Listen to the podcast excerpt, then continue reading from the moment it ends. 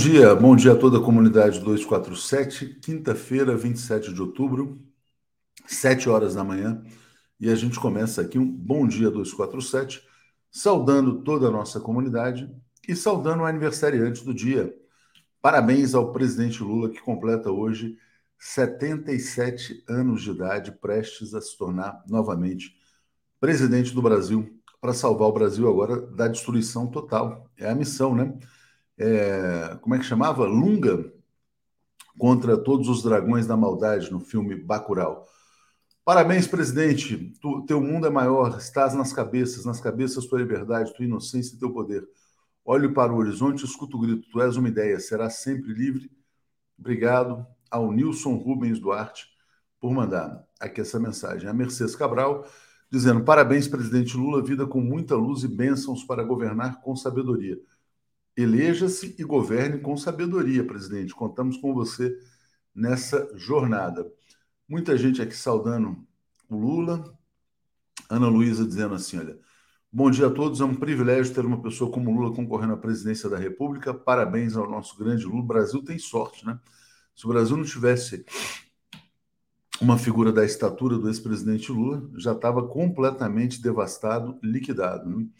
Bom, vamos lá, seguir aqui. Tem superchats, mas eu tenho que trazer um tema gravíssimo, um dos maiores escândalos da história política do Brasil e da história da mídia no Brasil hoje, né?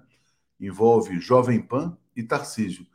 Bom, obrigado aqui a Rosane. Hoje, 27 do 10, bom dia. Tá errada a nossa data? Será que botamos a data errada? Deixa eu ver. Tá certo aqui a data, 27 de outubro, pelo menos, não sei se na capa do vídeo lá. É, Thelma Guelpa está dizendo: faltam três dias para a vitória, parabéns, presidente Lula. E o, o Pestilento lá fazendo discurso derrotado na porta do palácio.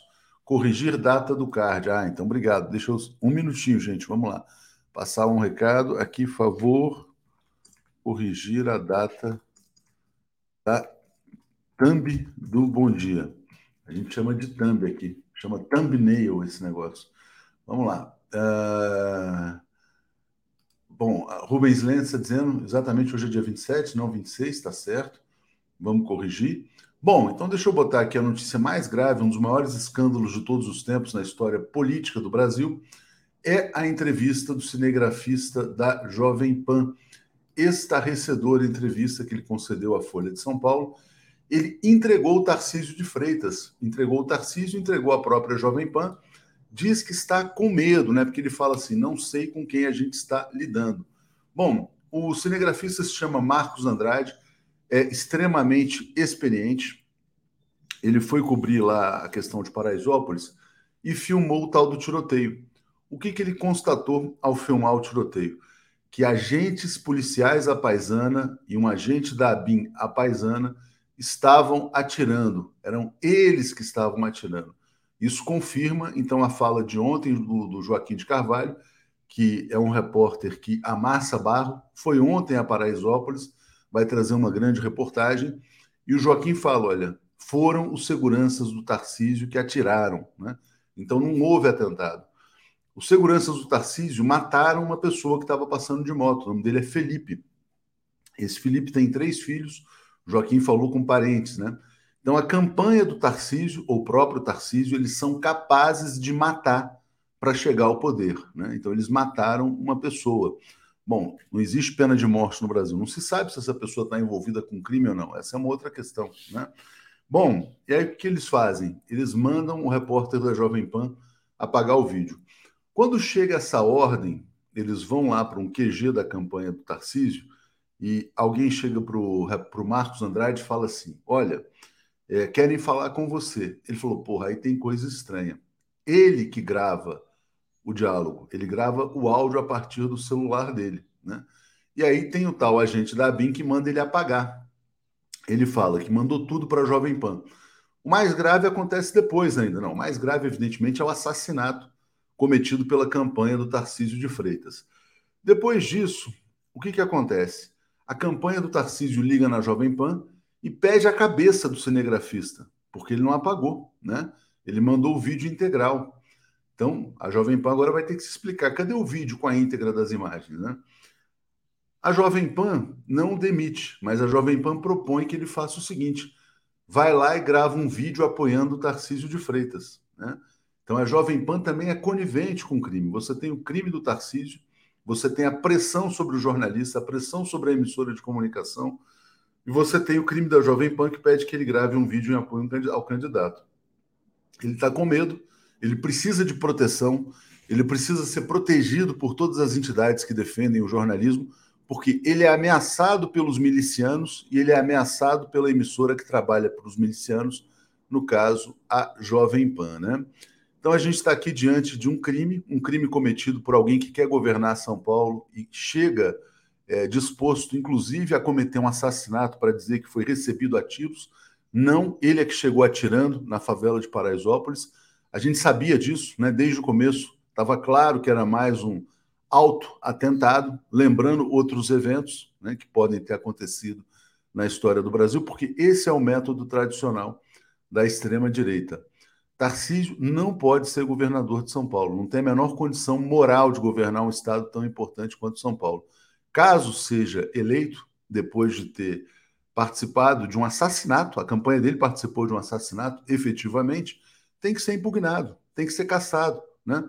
Mas esperamos que os paulistas despertem antes disso, porque estão diante do crime organizado tentando se implantar no estado de São Paulo. Gravíssimo, parabéns ao Marcos Andrade, que teve a coragem não só de gravar esse crime cometido pela campanha do Tarcísio, como também de conceder uma entrevista à Folha de São Paulo, né? Tony está dizendo aqui, Tarcísio é bandido, né? Então os paulistas agora têm que na verdade, tem que cair a ficha dos paulistas, né? Pelo amor de Deus, né? Não pode, não podem permitir que uma campanha criminosa, né, tome de assalto o estado mais próspero do país. Bom, vamos trazer aqui o Zé Reinaldo Carvalho. O comentário de Zé Reinaldo. Bom dia, Zé, tudo bem? Bom dia, Léo, tudo bem? Bom dia, comunidade da TV 247. Quando a gente acha que já viu tudo, né? Aparece uma história como essa. É realmente chocante, né? É isso. Isso mostra a gravidade da situação do país e das ameaças que pesam sobre o povo brasileiro e, no caso particular, sobre o povo paulista, que está na iminência de tomar uma decisão e a gente espera que essa decisão seja uma decisão correta, justa, racional, é, votando no Haddad no próximo domingo e conjurando de vez esse perigo desse agente das milícias bolsonaristas governar o nosso Estado. Tem que levantar, tirar o chapéu, uh, uh, Zé, também para a investigação da Polícia de São Paulo, porque a Polícia de São Paulo, embora o Rodrigo Garcia apoie uh, o banditismo miliciano, a Polícia de São Paulo não se deixou levar pela farsa né, de que teria havido um atentado, estão conduzindo uma investigação independente e agora esse, esse cinegrafista da Jovem Pan, que provavelmente vai ser demitido pela Jovem Pan, porque ele expôs a Jovem Pan, ele precisa de proteção, ele precisa de proteção policial, ele precisa de proteção das entidades de imprensa e precisa de todo, todo, todo, como é que eu diria, apreço né, dos jornalistas, porque ele está defendendo exatamente o trabalho jornalístico nesse caso, né? Enfim. É total solidariedade a ele e acolhimento, né? É um tema que, de fato, é, deve ser abordado pelas entidades, a BI, FENAGE, sindicato aqui, local. Exatamente. tomar providências urgentes sobre isso. Bom, uh, tem um vídeo que a gente já divulgou, o Nilson está pedindo um recorte sobre essa questão do cinegrafista, né? É, facilita a divulgação, mas tem um vídeo que já está destacado no 247, que é o Joaquim falando sobre a ida dele a Paraisópolis ontem é muito didático. O Joaquim vai divulgar um outro vídeo, provavelmente hoje ainda. Ele entrevistou parentes do jovem assassinado pela campanha do Tarcísio. Então, vem aí informação muito importante na TV 247. Daniel Mendes dizendo: Atucho está acontecendo. Lula 13, Rafael Mendonça, bom dia. Marcelo, com o recibo de desespero de ontem pelo Bozo, além do Lula Day, já comemoro quatro anos de Lula no governo. Roseli, bom dia de Bremen, comunidade. Hoje é Lula Day, parabéns, vida longa para o presidente Lula. Presente para ele e para nós vai chegar no dia 30. Rubens, tá, vamos corrigir aqui o, o, a Thumb, obrigado. Rubens, obrigado a Lia também. Já tinha lido o da Thelma, o da Rosane também felicitando o Lula pelo aniversário. E Ana Luísa já tinha lido. Zé, Já antecipei a efeméride, né? Aniversário do Lula. Não sei se você quer falar um pouco sobre isso e trazer alguma outra, alguma, alguma outra data importante. Com certeza, parabenizar o presidente Lula, desejar ele plena saúde, longa vida e muito sucesso à frente dos destinos do nosso país, que tudo indica que esta será a decisão do povo brasileiro no domingo. E, naturalmente, que o Lula é a pessoa mais indicada, mais preparada para unir o povo brasileiro na luta por importantes transformações políticas de caráter democrático, de caráter patriótico e como promotor da justiça social no Brasil. Eu queria lembrar ontem, no entusiasmo da comemoração do aniversário do, do Milton Nascimento, 80 anos, eu deixei passar batido, vou corrigir aqui, preencher a lacuna, o centenário do grande Darcy Ribeiro. É uma data que a gente deve lembrar. Darcy foi um grande patriota, um dos maiores intelectuais deste país, deixou uma obra é, inigualável e merece todas as homenagens do nosso povo. Além de ter sido um político brilhante também. Foi senador, foi candidato a governo do Rio de Janeiro, era um brisolista, é, desses nacionalistas é, do antigo PDT, né? Então, merece as homenagens. Não, e o pai da ideia dos CIEPs, né? Na verdade, que inspiraram Exato. os céus, né? A escola, de, a escola em tempo integral, é, mesmo para as pessoas mais, é, mesmo na periferia, né? Escola pública integral, então, revolucionário. Obrigado aqui ao Paulo Leme, feliz aniversário, amado presidente Lula.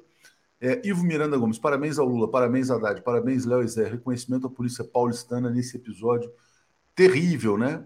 Mas seria muito importante que a polícia de São Paulo trouxesse mais informações antes das eleições, né? O povo de São Paulo está prestes a, a, entregar o Estado à, à, milícia, né? A milícia mais perigosa que já se viu por aí, né? É, Eliana Fontes está dizendo: Meu Deus, nós paulistas não merecemos isso. Fora miliciano, né? Com certeza, São Paulo não merece a bandidagem aqui no poder. Zé, vou botar a primeira notícia internacional. Vou botar aqui. É, aconteceu em Portugal e aconteceu também na Espanha, né? Primeiro-ministro da Espanha declara apoio a Lula. O Brasil merece o progresso. O Brasil merece Lula, né? Tão óbvio, tão fácil, né? É o progresso versus a destruição. Diga, Zé. É isso. O Antônio Costa, primeiro-ministro de Portugal, do Partido Socialista, é, anteontem, agora o Pedro Sanches, primeiro-ministro da Espanha, também do Partido Socialista Obreiro Espanhol.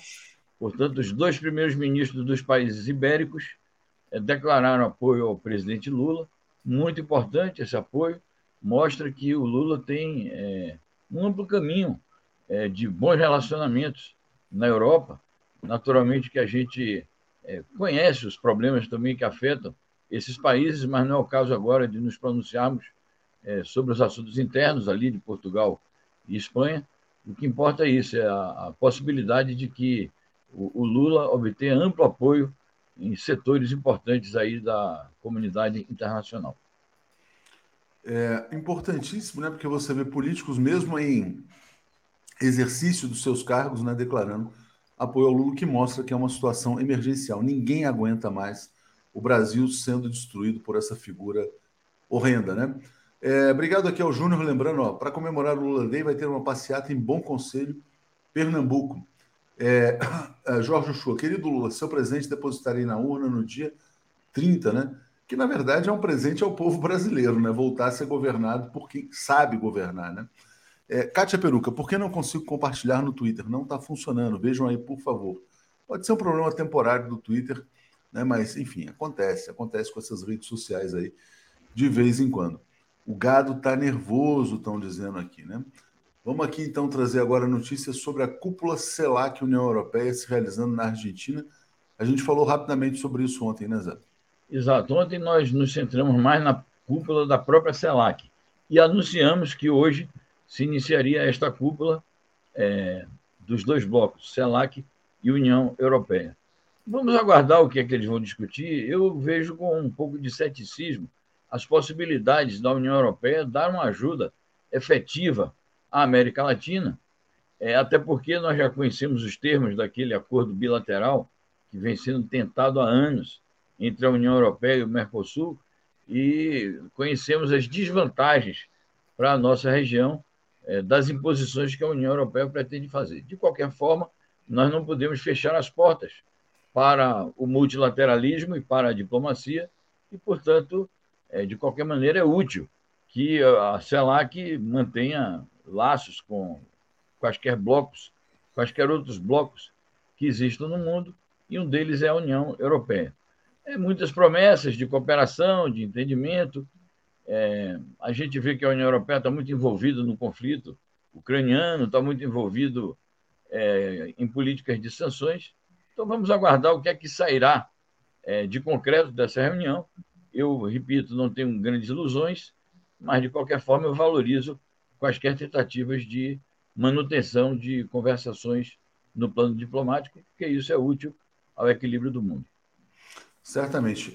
Uh, Nilson Abreu dizendo: os paulistas não merecem, mas poderão ter de merecer se a maioria dos outros paulistas eleger o Tarcísio miliciano, né? Maior escândalo, um dos maiores escândalos políticos de todos os tempos na história do Brasil, revelado no dia de hoje. Cinegrafista da Jovem Pan contou tudo, entregou o Tarcísio. Importante compartilhar essa informação, está na manchete do 247. Bom, vamos lá. Uh, Zé, vamos trazer aqui mais notícias agora sobre Ucrânia.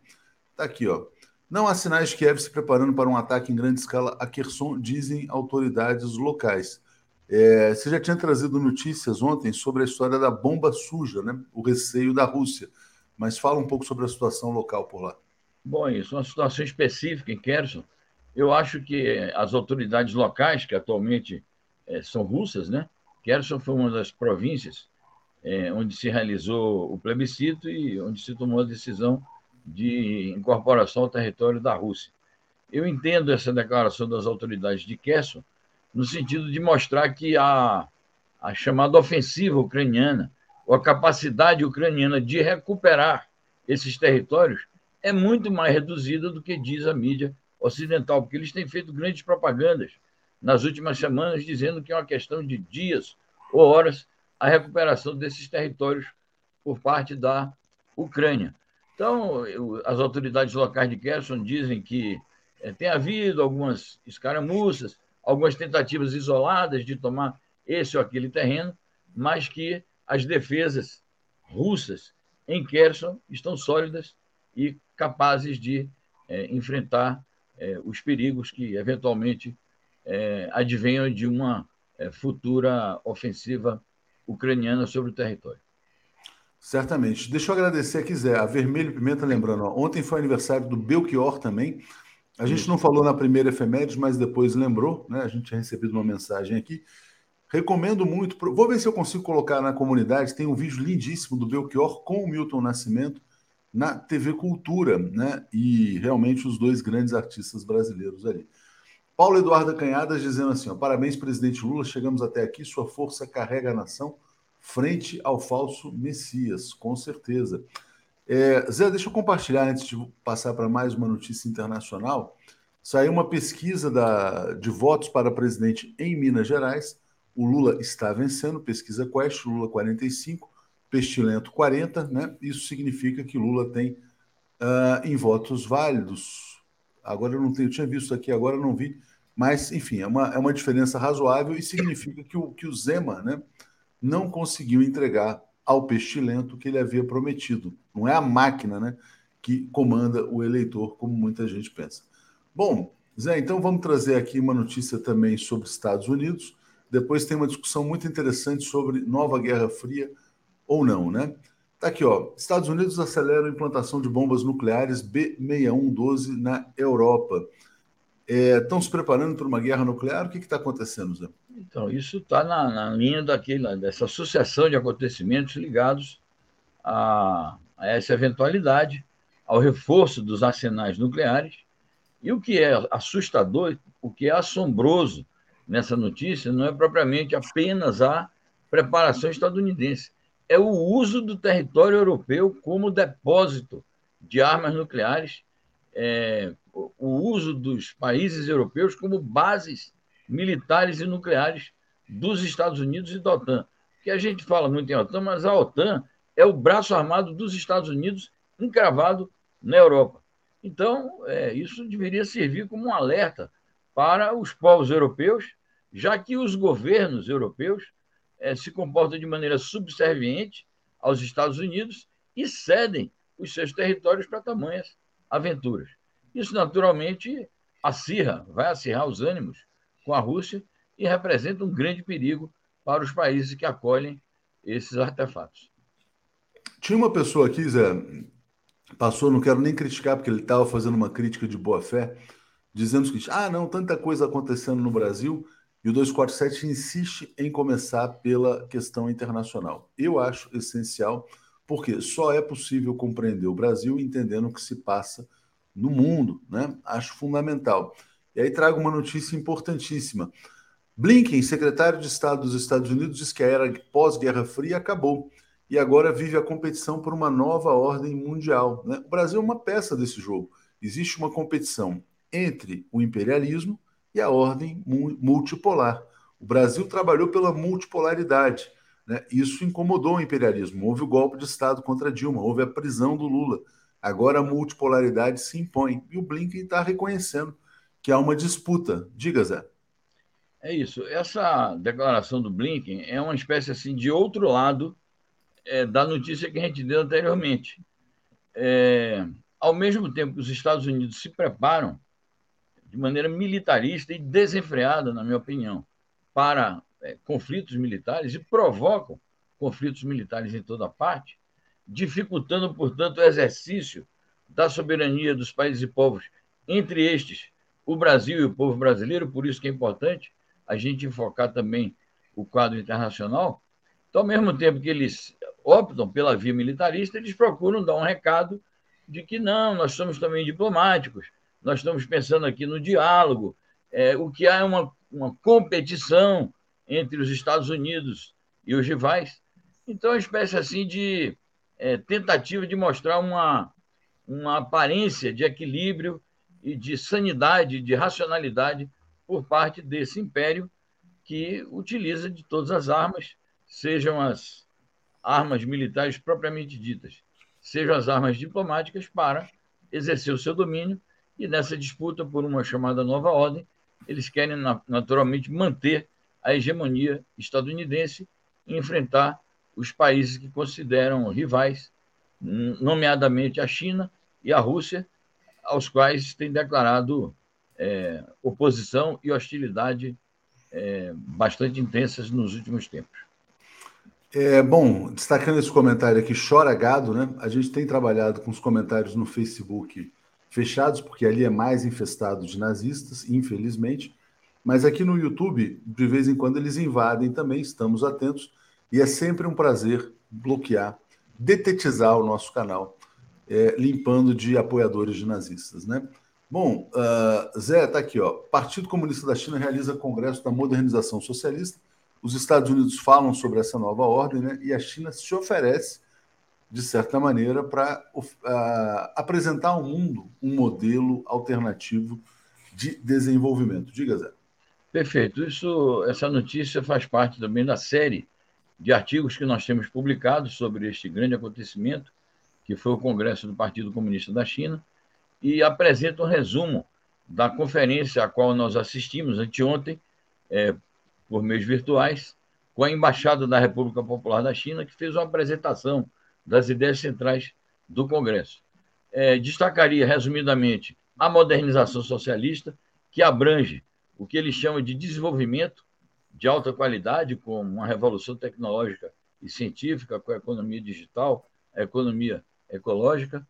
Ligado a isso, a busca da prosperidade comum, ou seja, promover aos níveis mais altos possíveis o bem-estar da população chinesa e, no plano externo, é pleitear a comunidade de futuro compartilhado, que seria o desenvolvimento comum entre a China e os demais países e povos do mundo, sempre batendo na tecla de que a China opta é, pelo caminho pacífico e pela solução política de todas as controvérsias internacionais, respeitando plenamente o direito internacional e combatendo o hegemonismo. Certamente, Zé. Parabéns, Lula 13, diz aqui Alana Jesus, lembrando também o Lula Day, aniversário do ex-presidente Lula hoje. Zé, e quero destacar mais uma notícia internacional, antes de chamar o Paulo e o Alex aqui. Vem da Alemanha. Olha que interessante. A Alemanha estuda aprovar o uso recreativo da maconha. Política repressiva falou, né? falhou, né? É... o mundo desenvolvido, vamos dizer assim, caminha para a legalização geral da maconha, enquanto a América Latina, Brasil, mantém a tal guerra às drogas que alimenta o tráfico, alimenta as milícias, alimenta inclusive a política bandida, como a gente está vendo chegar, podendo chegar a São Paulo. Diga, Zé. Eu acho que é, é uma tendência inevitável. Acho que a opção por esse caminho é uma opção civilizatória e diz respeito realmente a um conflito que nós temos aqui na nossa sociedade, que é esse, que corresponde à ação das milícias, do narcotráfico, é, do qual se serve é, também o conservadorismo da extrema-direita para fazer uma propaganda reacionária, confundindo o que é civilizatório e o que é necessário para a boa convivência social com valores que são completamente ultrapassados. Então, eu acho correta essa opção que faz a Alemanha e que tem feito já outros países desenvolvidos. Muitas vezes é, você tem políticos de direita que fumam maconha, que têm filhos que fumam maconha, né? mas que fazem essa política de guerra às drogas porque são financiados pelas milícias, são financiadas pelo tráfico de drogas, são financiados pelo crime organizado, né? porque o, o fato é que a, o comércio ilegal de maconha gera uma renda extraordinária. E essa renda financia políticos que muitas vezes combatem, né, né dizem combater o tráfico, mas querem viver dessa renda gerada pelo traficante, ou pelo policial, ou pelo miliciano, e assim por diante. É óbvio né, que o caminho correto seria permitir um comércio controlado pelo Estado, no Uruguai, é, onde que foi um dos países pioneiros, é importante dizer, é, já é um consenso. Nem a direita hoje ousa questionar a política implantada pelo Pepe Mujica. Correto. E além de todos esses aspectos que você se referiu, é, tem a questão de um comportamento moral indigno, que é a hipocrisia. Né? Então, é, é o comportamento de duas caras, de duplo critério. Então, é isso, é, faz parte da, é, da moral, digamos assim, da, da burguesia reacionária. Zé, faltam três dias. Nesses três dias, no dia de ontem, não sei se você viu, o Pestilento fez um discurso da derrota no dia de ontem. Então, quero que você fale sobre a sua expectativa para a eleição para o próximo domingo. Bom, eu acho que as expectativas são cada vez mais positivas, o que deve implicar mais mobilização, mais vigilância por parte do povo brasileiro e das forças progressistas. Eu vejo com muito otimismo o caminho que o presidente Lula tem percorrido de liderar uma ampla frente de democratas progressistas, mesmo considerando que no, no seio desta ampla frente há setores que é, discordam frontalmente é, de uma política progressista de uma maneira geral, mas que estão preocupados com a ameaça antidemocrática que o bolsonarismo representa. Sobre é, o que pode ocorrer nos próximos dois, três dias, a gente deve manter acesa a nossa vigilância, porque o golpismo continua presente, apesar do discurso de derrota, o golpismo continua presente nas intenções do inominável e do seu entorno é, de políticos reacionários e também de militares. Então, toda atenção é pouca e é preciso mobilização máxima dos democratas do país para impedir é, que esse período trágico continue e abrir um novo caminho para a nossa pátria. Obrigado, Zé. Vou seguir então aqui com o Paulo e com Alex. Boa quinta-feira para você. Valeu. Igualmente, boa luta. Um abraço. Tchau, tchau. Um abraço. Alex Sonic e Paulo Moreira Leite. Bom dia, Alex. Alex Sonic, a cadeira vazia de Paulo e uma Moreira cadeira, Leite. olha, Paulo faltou o debate. Mas faltou o Lula está lá. É, Alex, você vai ser sabatinado hoje, tá? O Paulo faltou o debate. Ah, o Vamos Paulo fazer a sabatina. Ah, ele estava aí. Sim, Bom, estava sim, aí. senhor. Ele Bom dia, Paulo, aí. tudo bem? Bom dia, tudo bem? Você está cobrindo o Lula agora, Paulo. Pois é. Agora cobriu mais. Agora sim, ele está no enquadramento perfeito. Deixa o Lula aqui. Hoje, é, hoje é aniversário do Lula. Hoje é aniversário do Lula. Bom dia, Alex, tudo bem? Bom dia. Bom dia, Bom, tudo bem? Bom dia, Paulo. Bom dia, Lula. É isso aí. Parabéns, Lula, né? 77 Parabéns, anos. Parabéns, Lula, 77. Olha aí. Quatro, quatro a mais que eu. Quatro a mais do que você. E o cara tá batendo um bolão, hein, Alex? Pelo amor de Deus. É, tá bem melhor do que eu, né? Vamos, vamos combinar, como diria o Paulo, que, que ele está bem melhor do que eu em tudo. Né? Não foi o que eu quis dizer. Pedro Gustavo está dizendo: parabéns ao Lulão. Quest Minas 53 a 47, Espelho do Brasil. Vamos falar sobre a Quest Minas já já. Bom, olha só, vamos começar falando sobre o escândalo Tarcísio de Freitas, né? Vou botar aqui a notícia na tela uh, para que vocês possam comentar. Eu achei gravíssimo, né? Eu acho que é uma das notícias mais graves desse ano. Né? O cinegrafista da Jovem Pan, Marcos Andrade, concedeu uma entrevista à Folha de São Paulo disse que filmou policiais a paisana atirando, né? é, agente da ABIN, que nem sabia por que estava na campanha do Tarcísio. Aí ele chega numa base de campanha, uma pessoa pede para ele subir né, num determinado local, ele desconfia e começa a gravar o áudio. Então foi ele que gravou, foi o próprio repórter da Jovem Pan. Ele fala que gravou todo o diálogo, né? Aí fala que mandaram ele apagar, ele mandou tudo para a Jovem Pan, depois, a campanha do Tarcísio liga para a Jovem Pan, pede a cabeça do cinegrafista, pede para que ele seja demitido. A Jovem Pan pede para ele gravar um vídeo em apoio ao Tarcísio. Por enquanto, ele não foi demitido e nem gravou esse vídeo. Ele vai à polícia, ele dá uma entrevista à Folha de São Paulo e fala que está com medo, porque não sabe com quem está lidando. A campanha do Tarcísio assassinou uma pessoa de 28 anos, né? O nome dele é Felipe, deixa eu pegar o nome dele aqui certinho. O nome dele é Felipe Silva de Lima, 28 anos, pai de três filhos, assassinado pela campanha do Tarcísio porque eles queriam armar uma farsa de um falso atentado. Além disso, né, tem obstrução judicial, destruição de provas, intimidação da imprensa, a conivência, a participação da Jovem Pan no crime também. Diga, Paulo. Olha, uh, era evidente que havia alguma coisa muito estranha uh, nessa ida do Tarcísio para Paraisópolis. Inclusive, quando ele, ele, comentou, não sei se vocês lembram, é, teve, uma, teve um incidente, teve uma, um, um, atentado, assim, ele mesmo assim, assim dando, divulgando uma mentira, nós sabemos hoje, né? mas ele mesmo assim constrangido, né? assim, meio claramente assim, opa, espero não ser pegado, não ser, não ser apanhado na mentira. E agora a gente está vendo um crime, um crime típico, não vamos esquecer, típico de um governo cujo comando, cujo coração né, é dominado por remanescentes, aprendizes e professores do porão militar, do porão da ditadura, dos serviços secretos da ditadura, que produziram assim, assim alguns dos piores massacres, da, a, a, a, piores eventos da, da política brasileira, deixaram muitas vítimas fatais, né, pela tortura, e também participaram de operações encobertas, operações em que eles uh, simulavam uh, uh, que eram simulavam que eram obra de seus inimigos políticos, que eram as organizações de esquerda, mas que na verdade eram, eram, eram, eram próprios agentes do regime que, que promoviam isso.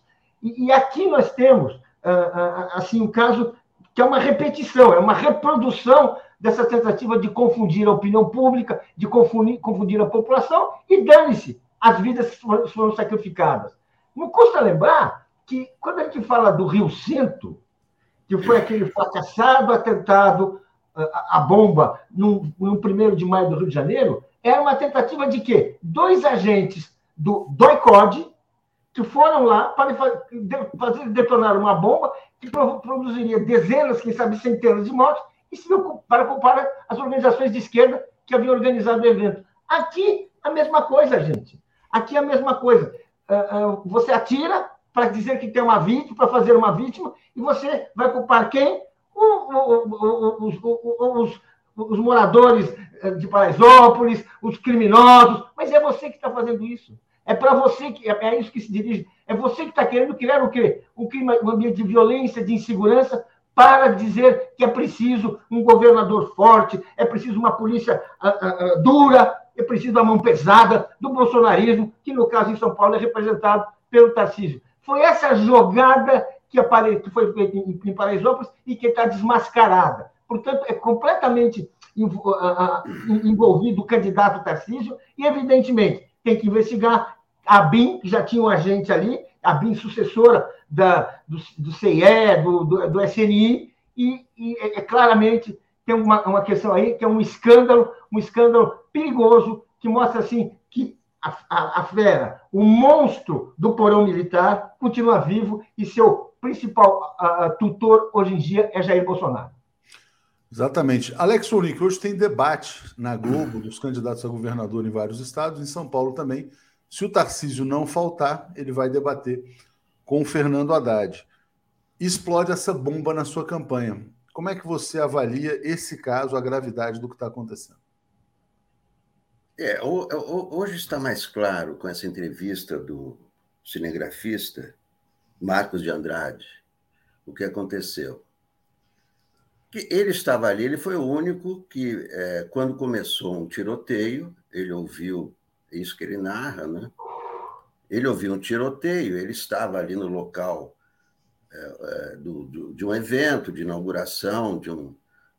É, era, era um, um ambiente de, de, cultura ali, um projeto de cultura chamado Belezinha, ali no Paraisópolis. Ele estava dentro desse prédio, ouviu o tiroteio, foi até a janela e começou a, a filmar. E o que ele filmou é, foram, ele falou, é, é, policiais à paisana atirando. O que ele flagrou, na verdade, foi o agente da BIM licenciado, o Fabrício Cardoso de Paiva, que matou o rapaz inocente. Foi isso que ele filmou. Por quê? Porque depois, quem mandou ele apagar o vídeo foi esse agente da BIM. É isso que ele conta. O agente da BIM é aquele por quê? Porque o agente da BIM foi flagrado matando o rapaz inocente. É isso que está naquele vídeo. Ele não apagou o vídeo. Por isso que o Tarcísio pediu a cabeça dele a Jovem Pan. Porque ele não apagou o vídeo. Ele já tinha mandado o vídeo para a emissora. O vídeo está no cartão, não foi apagado. E ele foi pressionado pelo agente da BIM, é isso que ele conta. E o agente da BIM foi o assassino. estava na campanha. Não sabe por quê, porque a, a, a BIM não fornece agentes, mas ele estava licenciado, e matou o rapaz. Então, é a campanha do Tarcísio que trouxe a violência para São Paulo. O agente da BIM matou o rapaz e depois pressionou o câmera para apagar o vídeo, porque é a prova do crime. A prova do assassinato está nesse vídeo. É por isso que ele mandou apagar. Só que o cinegrafista não apagou. O, o, o, o, o Tarcísio pediu a cabeça dele por isso, porque ele não quis apagar o vídeo. E é claro que ele está com medo agora, está com mulher grávida, não é? Ele é o autor desse vídeo, ele está no meio desse episódio e é, é o agente da BIM, Fabrício Cardoso de Paiva, tentando apagar a prova do seu crime. Isso, é, isso foi um homicídio qualificado, sem motivo nenhum. Esse rapaz também. não né? estava num tiroteio nenhum. Esse rapaz estava numa moto, e é, é o que conta. O cinegrafista, quando ele desceu, ele viu o rapaz caído no chão, lado da moto, e, e, e gravou também. Então. Construção é... judicial também. Ah, agora, aqui, Paulo, ah, deixa eu só, a gente vai seguir nesse tema ainda. Denise aqui está dizendo, exato, Alex, eu vou passar para o Paulo, porque o Tarcísio pede a cabeça do jornalista, né? do cinegrafista, do repórter cinematográfico. E a Jovem Pan pede para o repórter, ele narra isso também, pede para ele gravar um vídeo apoiando o candidato. Ele fala que ainda não foi demitido, que está com medo. Então ele está sendo pressionado pela campanha do Tarcísio, ele é pressionado pela empresa onde ele trabalha e ele tem medo de ser assassinado por milicianos. Diga, Paulo. Sim, é, ele, ele necessita de proteção. Ele, a segurança dele nesse momento está uh, uh, em perigo, a vida dele está em perigo. E, e, e ele teve uma atitude absolutamente corajosa, absolutamente coerente com, a, com a, o seu trabalho de jornalista. Ele se recusou a fazer um papel de cúmplice, tanto em, quando, ele, quando ele começa a registrar fatos que parecem estranhos, ele está lá como jornalista, ele honra a Câmara que ele possui, honra esse instrumento de trabalho precioso em horas como essa, e depois, quando a própria Jovem Pan tenta uma acomodação e, e pede para ele fazer um, gravar um vídeo, uh, uh, uh, badalando a campanha do Tarcísio, badalando o Tarcísio, que era certamente uma maneira de, não só de, de, de, de tentar manter esse tratamento indecoroso, não jornalístico, enganoso em relação ao candidato, né, do jornalista eu gravar um vídeo uh, uh, de apoio a um candidato, uma coisa absurda naquela circunstância, que ele está trabalhando para a empresa, e sabe-se lá o que ele acha mesmo do Tarcísio, quer dizer, ele realmente não, não, não podia fazer isso, não devia fazer, e se manteve firme. E agora a gente tem que ver o seguinte: o que vai acontecer com ele? Porque, vamos dizer assim, ele é uma testemunha corajosa uh, de um crime e de uma operação criminosa porque o que, que, o que, que se fez, o que, que se fez uh, uh, em Paraisópolis? se montou uma farsa para mostrar que tem, uma, que tem uma violência, que essa violência é contra o Tarcísio, e que o Tarcísio vai lá e ele, como governador, vai, vai proteger a população. Nada disso, como disse Alex, o Tarcísio levou a violência. Levou, ou seja, e montou uma farsa, montou um teatro típico dos teatros que, eh, que, preparados pelos órgãos, uh, uh, uh, pela, pela polícia política da ditadura, que inventava, fraudava situações para justificar a violência, justificar seus próprios crimes, que é o que eles vão fazer agora. Então, esse, esse jornalista ele tem que ser protegido, os sindicatos, as entidades têm que proteger, o secretário de segurança tem que garantir a sua segurança, porque realmente, gente, isso aí é uma bomba que explodiu aí naquela que seria naquele que é o, seria o prêmio de consolação do Bolsonaro. O Bolsonaro está é, tá, tá condenado a perder a eleição para o Lula. O prêmio de consolação é São Paulo ele, ele, realmente ele pode não conseguir esse prêmio, e isso é um fato que tem que ser uh, divulgado, explicado, porque é um fato que pode derrubar o Tarcísio merecidamente. É, eu vou trazer esse comentário aqui do Benedito, né, dizendo: olha, bandidos desse nível não esquece, é preciso garantia para o cinegrafista e a família. Tinha uma pergunta sobre se a imprensa livre foi a Paraisópolis. Sim, o Joaquim de Carvalho foi a Paraisópolis no dia de ontem. Vem aqui ao Bom Dia 247 hoje vai contar o que viu e vai gravar um vídeo. Ele entrevistou parentes do jovem assassinado. Vai ter muita revelação no dia de hoje ainda, né?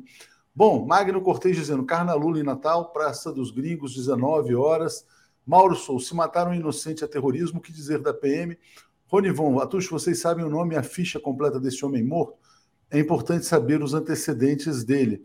Joaquim vai trazer bastante informação sobre o caso né? mas o fato é que ele foi executado. E por que, que ele foi morto? É um ponto importante.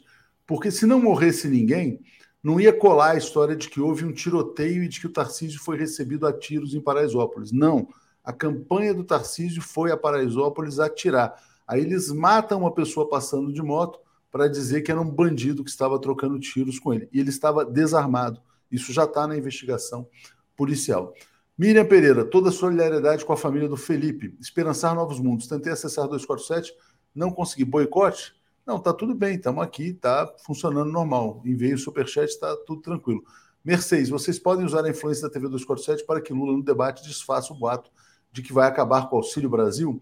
Nas favelas isso espalhou. Bom, Lula deve estar munido de muitas informações para o debate amanhã. É, Ronaldo Dias, sou de Campo Grande, onde haverá comício do Peixe Lento. O bairro está sitiado pelos fascistas. Ruas fechadas, Praça da Matriz depredada, padres recolhidos. Clima de horror. Assim é o fascismo, né? Miriam Pereira Ramos, Felipe presente fora Tarcísio com sua farsa. É, bom, Léo, cinco pontos em Minas, quantos votos? Não saberia dizer o que significa cinco pontos em Minas, mas é uma vantagem importante. E obrigado aqui ao Esperançar Novos Mundos, né? É, bom, então, Tarcísio, vamos ver como é que vai ser o debate hoje. A Haddad tem a obrigação de ir para cima. E vou botar aqui a notícia de ontem para vocês, que é essa aqui, ó. Alexandre de Moraes extingue a ação da campanha de Bolsonaro sobre inserções de rádio. Ontem eu estava assistindo uma entrevista muito boa feita pelo Conde, pela Daiane, com o Leonel Hadi, e eu achei muito interessante o Leonel Hadi falando sobre o Roberto Jefferson, e o próprio Bolsonaro chamando de vagabundo, né? aquela linguagem bem policial, dizendo: ó, policial não pode dar mole para vagabundo, não, tem que chegar e prender. Né? O Alexandre de Moraes, pelo jeito, também não dá mole para vagabundo, desmontou aqui a farsa das inserções de rádio. Alex, como é que você viu essa rápida decisão do Alexandre de Moraes? É, a, acusação ridícula, né? Veja só, oito rádios não é? Rádios assim, Rádio Bispa, é, sem nenhuma, nenhuma, sem querer ofender uma rádio, mas é, Rádio Povo de Feira de Santana, Rádio Clube FM de Santo Antônio de Jesus, na Bahia, quer dizer, rádios pequenas, oito rádios, né? E as, as oito rádios já, já estão respondendo, não houve nada. Em, é, em, alguns casos, o próprio partido Bolsonaro não mandou as inserções no, no, no, no dia correto, e, e, etc. Quer dizer, é tudo, tudo, tudo fajuto. Só que o Bolsonaro, sabe o que ele disse ontem em discurso? Que são milhares de rádios. Então, ve, veja, veja os, ele que comete os crimes e acusa os outros. E o Flávio Bolsonaro, sabe o que falou o Flávio Bolsonaro ontem? Que isso é coisa do PT, que o PT tem que ser caçado que isso é um batom na cueca que foi o PT que tirou essas inserções. Veja, veja o, o, o nível, o nível das acusações. Oito rádios, não teve nada. Ah, de 25 inserções, a rádio passou 21, faltaram quatro. Aí vem Bolsonaro dizer que foram milhares de rádios. Nós vamos é, até as últimas consequências. Você pode ir até qualquer consequência, não existe nada. Não existe absolutamente nada. Quer dizer, uma campanha que cansou de cometer crimes eleitorais à luz do dia, vem acusar, de, vem acusar o TSE de persegui-la. O governo que usou todas as verbas ilegais para comprar voto. O governo, a, a campanha que, que, que é fundamentada em fake news, em calúnias de difamação vem agora na reta final, em que está se vendo que está às portas da derrota, vem acusar o PT de roubar. O Flávio Bolsonaro diz que o PT está roubando inserções de rádio. Então, é, é, é, é assim, quer dizer, para é, a bolha deles, isso pode parecer normal, né?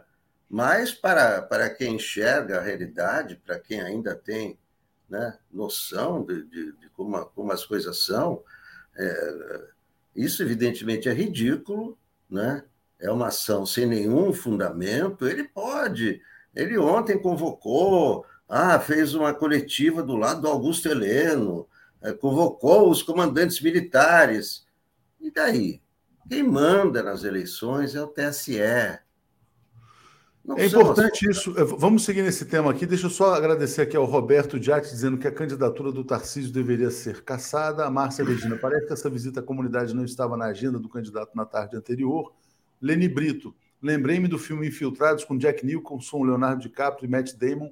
Pensava que isso só acontecia nos filmes, momentos difíceis, mas isso também passa. Miriam Ramos, mataram uma pessoa para fazer um falso bang bang. Exatamente, é isso que aconteceu né? Uh, e o Magno já tinha falado do Carnalula. Paulo, sobre essa coletiva do Bolsonaro ontem, parecia. Olha, tem gente dizendo que ele, inclusive, tentou apoio dos militares para o golpe de Estado e não conseguiu. Na coletiva, eu vi ontem no Boa Noite, o Alex falou: a montanha paria um rato.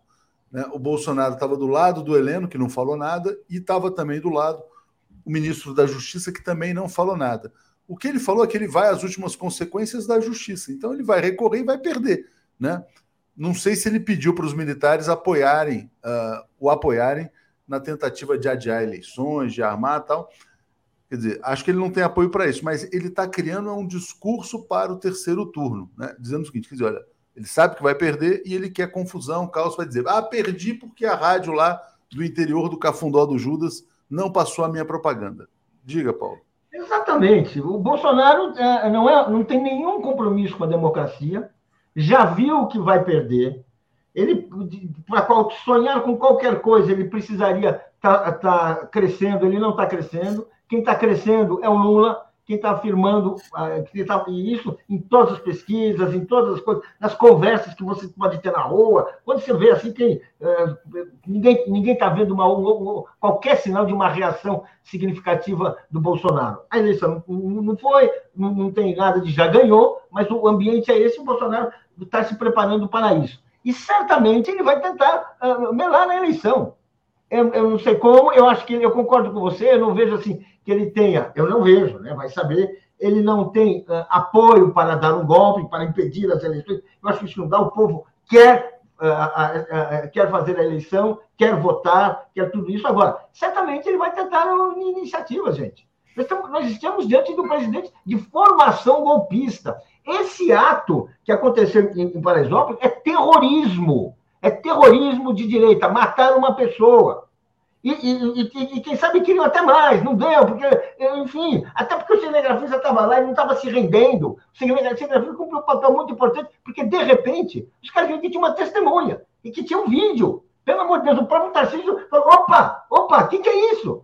Vamos, vamos apagar, daí não. Ou seja, então tem uma questão. Agora, não vamos imaginar, assim, ah, essa eleição só vai terminar quando os votos, votos contados e quando o, o vitorioso for tomar posse. E a partir de agora, o que nós estamos é uma tentativa de, de estabilidade. Por que, que o general Heleno, que é o general da reserva, mas é o general Heleno, é o operador de todos os serviços de informação do governo, por que, que ele estava na entrevista lá do Bolsonaro? Alguém acha que foi uma coisa inocente ou foi uma tentativa de mostrar que, pelo menos em algum, em algum, em algum canto, em algum elemento das Forças Armadas, em algum setor do aparato, do aparato de repressão, ele tem apoio. Claro que foi. O Conde ontem falou uma coisa muito engraçada. Disse que o, o general Heleno é uma figura tão repugnante, tão feia, que vai virar máscara de terror de carnaval. Sabe, o pessoal vai dar aquela coisa de usar máscara de bruxa, vai ser máscara de general. Heleno, que figura, né? Bom, trazendo os comentários, já já eu trago aqui a pesquisa presidencial em Minas Gerais, feita pela Quest. É, Flávia dizendo, é uma vergonha a mídia tradicional e golpista não cobrir a farsa do Tarcísio. Dei uma olhada nos portais, não vi nenhuma manchete, mas tem o mérito da Folha de São Paulo que entrevistou o cinegrafista da Jovem Pan. Quem sabe vão destacar mais ainda, né? Francisco Neto, golpe das urnas, golpe de Bob Jefferson, golpe das rádios, todos os bolsonaristas e ratos saem do porão. É, Ney Gomes, a, além do meu, desejo mais de 130 milhões de votos para o Lula. O Biratã está nos apoiando, Marcelo Darana está mandando aqui um apoio 2,47, obrigado. E a Mara Lima dizendo: parabéns, presidente Lula, que viva mais 77 anos, 13 neles, fora Bolsonaro e Tarcísio. Bom, subindo aqui então eleições, pesquisa, está aqui. Peraí, deixa eu botar aqui. Ah, obrigado ao Marcelo, né? São dados exclusivos de Minas Gerais, tá? Vamos ver o que, que aconteceu, se melhorou. Então, Lula 42, 38 na espontânea na estimulada 45 a 40. Aí tem capital, metropolitana, interior. Uh, o Bolsonaro tem uma leve vantagem na capital, empate na metropolitana e perde no interior, né? De Minas Gerais. Aí você vem aqui, vamos seguir. Eu quero mostrar como é que se ele tem alguma pesquisa anterior. Voto definitivo para 91, likely voter 52. É muito, Minas está espelhando muito o quadro nacional, né? Alex, o Zema não ia botar um monte de prefeito, a máquina? Parece que o Zema não está entregando, né? Diga lá, Alex. Não, não, ele não vai entregar, porque é o seguinte: o primeiro turno do, do, do, do Zema foi o Luzema. Então, o mineiro não é bobo, o mineiro não é burro. Não é? Se, ele, se ele ganhou a eleição com o voto Luzema, como é que ele agora vai ser contra o Lula? Não, não vai ter jeito. É, por mais que ele pressione, não, não tem, não tem. Ele pode pressionar o prefeito. Mas como é que o prefeito vai pressionar o eleitor? O prefeito ele pressiona, olha, é, cuidado, não é? com Lula e tal, olha, perigo, estamos em perigo. Né? Mas ele, ele, ele fez o. Ele, é, é, fez a campanha junto com Lula, Luzema. Né? Então, por mais que ele pressione o prefeito, o prefeito não consegue pressionar o eleitor. Então, isso aí não vai mudar. Então, os bolsonaristas putos com o Zema. Ah, cadê os votos? Cadê os votos? Não vai ter. Não vai ter. Não dá para pagar o primeiro turno. Não é como o voto Bolsonaro. Jamais foi apagado o voto Bolsonaro aqui. Lá, o, o, o voto Luzema também não será apagado. Então, o Bolsonaro não vai ter esses, esses votos que, que o Zema né, é, é, prometeu. Né? Essa, essas, é, essas viradas bruscas, como a do Zema, como a do Rodrigo Garcia em São Paulo, você vê que também não está funcionando. Né? Rodrigo Garcia, no dia seguinte, virou bolsonarista. O Tarcísio está empatado, está caindo. Tá caindo. Tá caindo. Então, então, não adianta virar, virar casaca. Né? Uma vez o Luzema, tem que sustentar o Luzema. Certamente. Paulo, e aí, como é que você vê essa pesquisa Minas Gerais? Muita gente fala que Minas é o espelho, é o retrato do Brasil, né? mais ou menos assim, porque tem todas as regiões dentro do país. A importante vantagem do Lula, que é mais ou menos isso que está no quadro nacional também. Exatamente. Uh, eu acho que essa, eu acho que o, o, o eu não, não, tenho condições, não tenho informação para dizer e uh, o, explicar o comportamento do Zema. Durante a campanha, ele chegou um momento que acho que ele ficou calado, uh, uh, mas a partir de um certo momento, eu acho que alguém o chamou, cobrou e ele ficou mais quieto, ele, ele, ele parou de, de, dar a entender que, tava com, do, que o Luzema estava funcionando. Então, eu não sei, para mim, ele fez um jogo duplo ou triplo, vai saber, porque realmente ele joga para ele, ele é um sujeito ambicioso, é um sujeito que tem um, um, que pode se, pode se colocar um projeto político mais amplo uh, uh, nos, nos próximas, uh, numa próxima eleição, né? E aí, vamos dizer assim, acho que então ele não quer, não quer nem se queimar, nem, nem ficar, e também não pode ficar bem com todo mundo. Agora, o que eu acho é que o Lula ele tem a força dele. E o Lula ele tem uma campanha, essa campanha está é, é, tá, tá forte, é, essa votação que ele tem é compatível com outras eleições, não tenho os números na cabeça, com outras eleições que ele disputou, presidenciais que ele disputou e venceu. Ele venceu em Minas, e a gente sabe que quando é, é sempre é muito importante isso. Ele é um dos responsáveis por essa pela, pela afirmação da história de que quem vence em Minas vence no Brasil. Essa, é ele um desses responsáveis, é uma das importantes aí. E, ele, e acho que ele tem força própria em Minas Gerais. Tem prefeito, sim, tem tudo isso, mas ele tem uma força própria em Minas Gerais. E eu acho que ele é isso que, é isso que a gente está vendo. É, é, é, o Lula. O Zema é, é uma boa coisa, tá, mas é, não é. Inclusive porque agora ele, já, ele, ele, ele não é mais candidato, ele está ali olhando, é diferente a posição dele, não está mobilizado o próprio Zema para o Lula. Agora eu acho que o Lula vai ganhar Minas sim. Tomara, vamos lá. É, Sérgio Alves está dizendo, agora a vitória de Lula está na mão do Haddad, o Haddad pode crescer exatamente com esse escândalo do Tarcísio aqui em São Paulo. Wadsworth dizendo, ganhando domingo temos que iniciar imediatamente a resistência de transição, são dois meses até a posse. É, é fato, vou botar uma notícia aqui que confirma isso. Renata Ferraz está dizendo: Xandão deve sus suspender o uso de armas e fechar os clubes de tiro, quartéis o repugnante desde já. Sobre os riscos né, no processo eleitoral, obrigado aqui ao Biratã Rosa Passos também. Bom, olha só, matéria da agência pública, né? É gravíssimo. Um evangélico líder de motociata bolsonarista incentiva crimes em grupo de extrema-direita no Telegram. Ele fala sobre a necessidade de quebrar esquerdistas no cacete e quebrar a urna eletrônica no pau. Então, alô TSE, tem aí um cara querendo cometer, cometer atentado terrorista no dia da eleição, né? Então já sabem o que fazer, evidentemente. Ney Gomes está dizendo, além do meu desejo, mais 130 milhões de votos para o Lula, já tinha lido. Quero botar aqui era outra coisa, Alex. Você tinha falado do Beto Carreiro, né? Eu vou botar uma notícia aqui sobre o Beto Carreiro. Olha que coisa absurda, bizarra, né? Beto Carreiro dá promoção para petistas não votarem no dia das eleições, né? É um, é um assédio, vamos dizer assim, de uma outra maneira, mas diga, Alex. Não, é crime. Isso aí é crime eleitoral.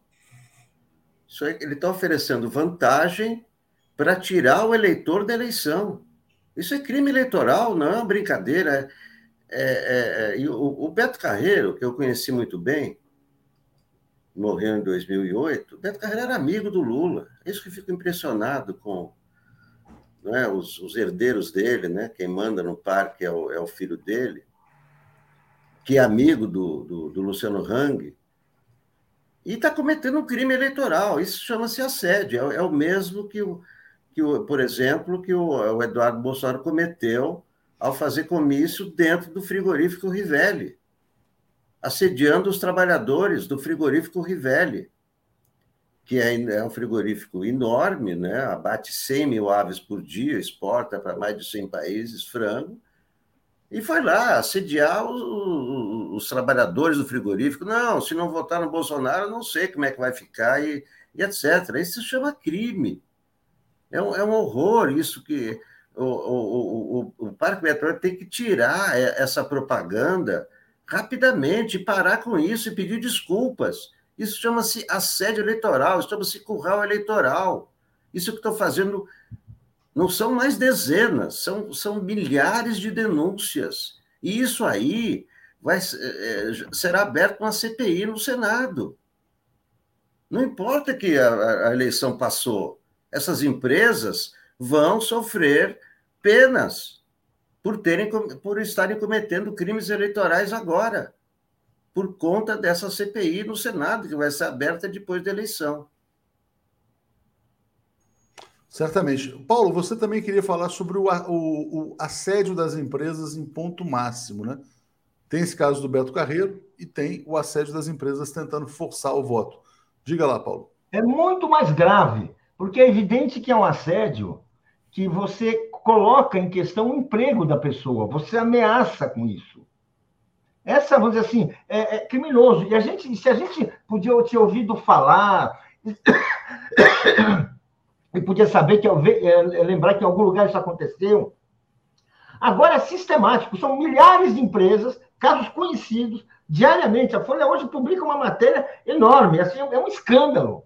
E o escândalo, gente, vamos, vamos falar a verdade. É um, é um escândalo, que é um crime que tem uma data marcada para ocorrer. Domingo. Ou seja, tem que ser tomada uma providência já. Tem que ir para cima das empresas agora tem que interpelar agora. Por quê? Porque se não for, os, os, os, os, trabalhadores vão ser pressionados, eles vão ser ameaçados e não vão votar, vão faltar, vão dar uma desculpa, vão viajar, vão para o Beto Carreiro, quem sabe alguns ganham até uma, uma passagem no Beto Carreiro. Ou seja, por quê? Porque a ordem econômica, o patronato, está junto com a ordem política, o bolsonarismo, para impedir a vitória do Lula. Então, isso, eu, eu, o que eu acho espantoso é que a gente vê essas notícias dos jornais, ou seja, tem pessoas reagindo, tem sindicatos protestando, isso aí é uma, alguma coisa desse tipo, o que é positivo, mas não basta. Tem que ter providências policiais, tem que alguém, assim, assim, tem que garantir o direito de voto. Ou seja, não pode assim, oh, vai ser depois, porque depois da eleição o crime está feito. Sabe, tem empresas que são grandes, e isso não só as empresas são grandes, como você deixa o trabalhador exposto, é um convite é para aceitar a, a pressão do patronal. Mesmo tendo uma reação pública, oficial, já é complicado você. Né? Agora, se você não faz nada, ficamos assistindo e noticiando, gente, estamos assim, assistindo o crime, o crime uh, uh, uh, com, com binóculo sem fazer nada. Certamente. Bom, deixa eu agradecer a vocês dois. Já estou com a Daphne e o André aqui. Vamos seguir, nos vemos aí no Boa Noite. Muita notícia, então, aí, ainda nesse, nesse Bom Dia 247. Valeu, gente. Obrigado. Tchau. Obrigado. Tchau. Apresentação de Daphne Ashton. Bom, bom dia, Daphne. Tudo bem? Bom dia, Léo. Bom dia, André. Bom dia, comunidade. Bom dia, presidente Lula. Feliz aniversário. O senhor continue sendo maravilhoso do jeito que é e seja nosso presidente aí. Desejo toda a sorte do mundo no dia 30. Queria também, Léo, aproveitar que estou dando parabéns para o Lula, dar parabéns para o Marcelo Mendes, que é um amigo que eu fiz aqui no Rio, e ele é um artista maravilhoso. Está fazendo aniversário hoje junto com o Lula. Ele que fez aquela Dilma que está ali, ó, o rostinho da Dilma, ele faz uns quadros interessantes expõe lá na feira do, do Lavradio. Então, um beijo, Marcelo. Muito bom, parabéns, né? Parabéns, Lula, mais uma vez. Bom dia, André, tudo bem? Bom dia, Léo. Bom dia, Daphne. Bom dia, comunidade 247. Bom dia, ex-presidente Lula. Né? Estamos aí há três dias da eleição mais importante da história desse país. Eu não tenho sombra de dúvida que o povo brasileiro vai presentear o ex-presidente Lula, reconduzindo ele a cadeira da presidência da República e derrubando de lá esse verme genocida, bandido do Bolsonaro, através do voto popular.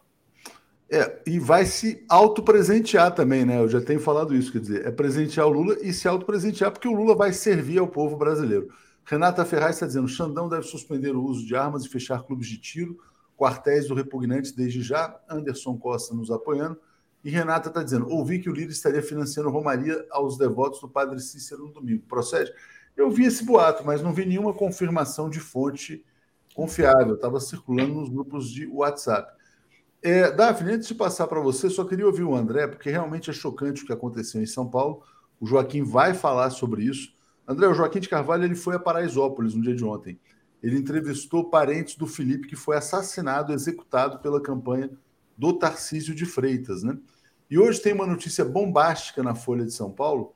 O cinegrafista da Jovem Pan ele não se rendeu à campanha do Tarcísio, ele não apagou as imagens na íntegra, ele mandou tudo para a Jovem Pan. O Tarcísio pediu a demissão do cinegrafista, porque ele acha que manda na Jovem Pan e talvez mande. A Jovem Pan mandou o cinegrafista gravar um vídeo, um vídeo para declarar apoio ao Tarcísio, e ele está dizendo que está com medo, porque ele não sabe como é que é lidar com esse tipo de gente. Ele está falando de milicianos, né? E é o que está podendo chegar em São Paulo. Você acha que assim, quer dizer, chega a te assustar, André, a possibilidade de que uma campanha para o governo de São Paulo tenha assassinado uma pessoa para criar um falso tiroteio e chegar ao poder sobre o corpo de uma pessoa assassinada na comunidade de Paraisópolis? É mais em tempo, em hipótese nenhuma, né, Léo? Nós temos que lembrar na campanha de 2018 a faqueada. Né? André, mas a gente não pode falar sobre esse tema, né? Esse tema é um tema que, enfim, quer dizer, ele envolve aí uma discussão bastante complexa, né? E, enfim, quer dizer, então a gente tem que trazer esse caso de Paraisópolis, que é um falso atentado. Desse a gente pode falar. Tá claro que é um falso atentado e é o cinegrafista da Jovem Pan que disse que filmou lá que quem estava atirando, na verdade, era a campanha do Tarcísio. Mas então passo para você falar sobre esse caso especificamente. É, eu não tenho sombra de dúvidas. Eu acho que a coletiva de imprensa que o Bolsonaro deu ontem demonstra que ele está apavorado, ele está bastante receoso com o que pode acontecer na eleição que vai ocorrer no próximo domingo, dia 30. Ele está sentindo o cheiro da derrota, ficou nítido e claro né, na coletiva de imprensa que ele deu ontem, criando, tentando criar um fato político relacionado né, às urnas eletrônicas, ele que vem há quase dois anos tentando desqualificar as urnas eletrônicas, falando que pode vir a existir uma fraude né, na eleição que vai acontecer é, no próximo domingo, no dia 30. Ficou claro e nítido ontem. Eu não tenho sombra de dúvidas, não. Tem muita coisa em jogo por detrás dessa eleição. E se é, eles tiverem que criar um fato político, né? Porque eles estão tentando criar uma nova facada, né? Para justificar aí né? a, a virada do Bolsonaro. E eu não tenho sombra de dúvidas. Eu acho que é necessário que se investigue a morte desse jovem, o assassinato desse jovem. Eu acho que tem angu nesse caroço. Agora, vamos saber se vai ocorrer as investigações ou não. Eu tenho certeza que Joaquim vai trazer grandes novidades aí para a gente através é, da matéria que ele foi realizar ontem em Paraisópolis, né? eu estava assistindo Boa Noite 247, ele entrevistou alguns familiares do jovem que estão com medo de se pronunciar, é óbvio, tem muita gente grande por detrás é, do assassinato desse jovem, e eu não tenho sombra de dúvidas que é, para vencer essa eleição, se for preciso assassinar alguém para criar um fato político, né, para o Tarcísio vencer a eleição em São Paulo, é, eles não terão escrúpulo nenhum para fazer isso. Mas é chocante, né? Enfim, é uma campanha capaz de matar para chegar. São os corpos descartáveis, né? Que o André sempre fala que eles descartaram esse corpo desse menino Felipe. Só que eu acho que agora cabe a, enfim, a sociedade brasileira cobrar a verdade. A verdade já basta. E olha, só queria destacar um ponto antes de sair, a coragem desse cinegrafista da Jovem Pan. Muito corajoso. Porque o cara, ele gravou o agente da ABIN, ele fala na Folha de São Paulo hoje que ele gravou com o celular dele, ele fala que fez o trabalho dele, que ele jamais aceitaria apagar uma gravação dele, mandou tudo para a Jovem Pan. Né? Se ele tiver o arquivo, ele tem que mandar tudo para a polícia, né? E ele agora está com medo de ser executado, né? O problema, né, Léo, é aquela história do Chico Buarque chama o ladrão, né? Manda Exatamente. tudo para a polícia. E a gente tem que rezar para a polícia ser isenta nesse caso. E é, mas, mas a polícia de São Paulo não está entregue ao Rodrigo não Garcia, tá. não. Então tem, é. tem novidade, pode ter novidades interessantes. Ainda não está comandada pela milícia. É, a necessidade você, de proteção para esse cinegrafista, né? Isso. Isso. Ele precisa de proteção policial e ele precisa de proteção da ABI, da FENAG, dos sindicatos, de todo mundo. Valeu, gente. Obrigado. Valeu, Léo. Obrigada. André, antes da gente começar aqui a nossa, a nossa participação, deixa eu Deixa eu agradecer ao pessoal que está enviando o superchat. Lembrando que assinar a TV 247 é de graça, tá? É só assinar aí, clicar no sininho. Então, você ajuda, contribui aqui para a imprensa progressista. É, Mercedes Navarros, não é importante contribuir para o assunto do Auxílio Brasil ser tratado como devido destaque no debate? Vão se arrepender se isso não acontecer? É, inclusive, ontem eu entrevistei, vai ao ar hoje, a, uma entrevista que eu fiz com o Walter Pomar, muito boa. Ele fala sobre isso. Então, uma hora da tarde hoje tem essa entrevista. Fiquem atentos aí. Obrigada, Mercedes. Malu da junto com o Lulão das Massas, minha tia Celina faz hoje 107 anos. Nossa, parabéns, dona Celina. 27 de outubro é dia dos fortes. Fábio de Sampa, bom dia, feliz, feliz dia, Lula. Feliz eleições para nós. É, Lula ganhando as eleições, a gente que está recebendo o presente, na verdade, né? E o Anderson Costa faz aqui uma contribuição. Obrigada, Anderson. André, ontem a gente teve aqui é, muita movimentação no Rio de Janeiro. Está é, tá todo mundo na rua, teve adesivaço, é, distribuição, panfletagem nos metrôs, e hoje tem mais atividades, né? Vou compartilhar aqui a tela da agenda de hoje do Rio de Janeiro, é, de hoje até o dia, até domingo. Então, às 17 horas tem Ocupa Transportes, não, isso foi ontem, na quinta, hoje. 16 horas, Cortejo Feliz, concentração da cultura na Cindelândia, aí vai todo mundo caminhando para Lapa. Às 18h30 tem Carnalula na Lapa, então vai ser uma nova edição do carnaval que teve no domingo, que estava muito cheio, então hoje na Lapa é, na sexta, às 17 horas, Luzes pela Democracia, caminhada da Candelária Cinelândia, com lanternas de celular.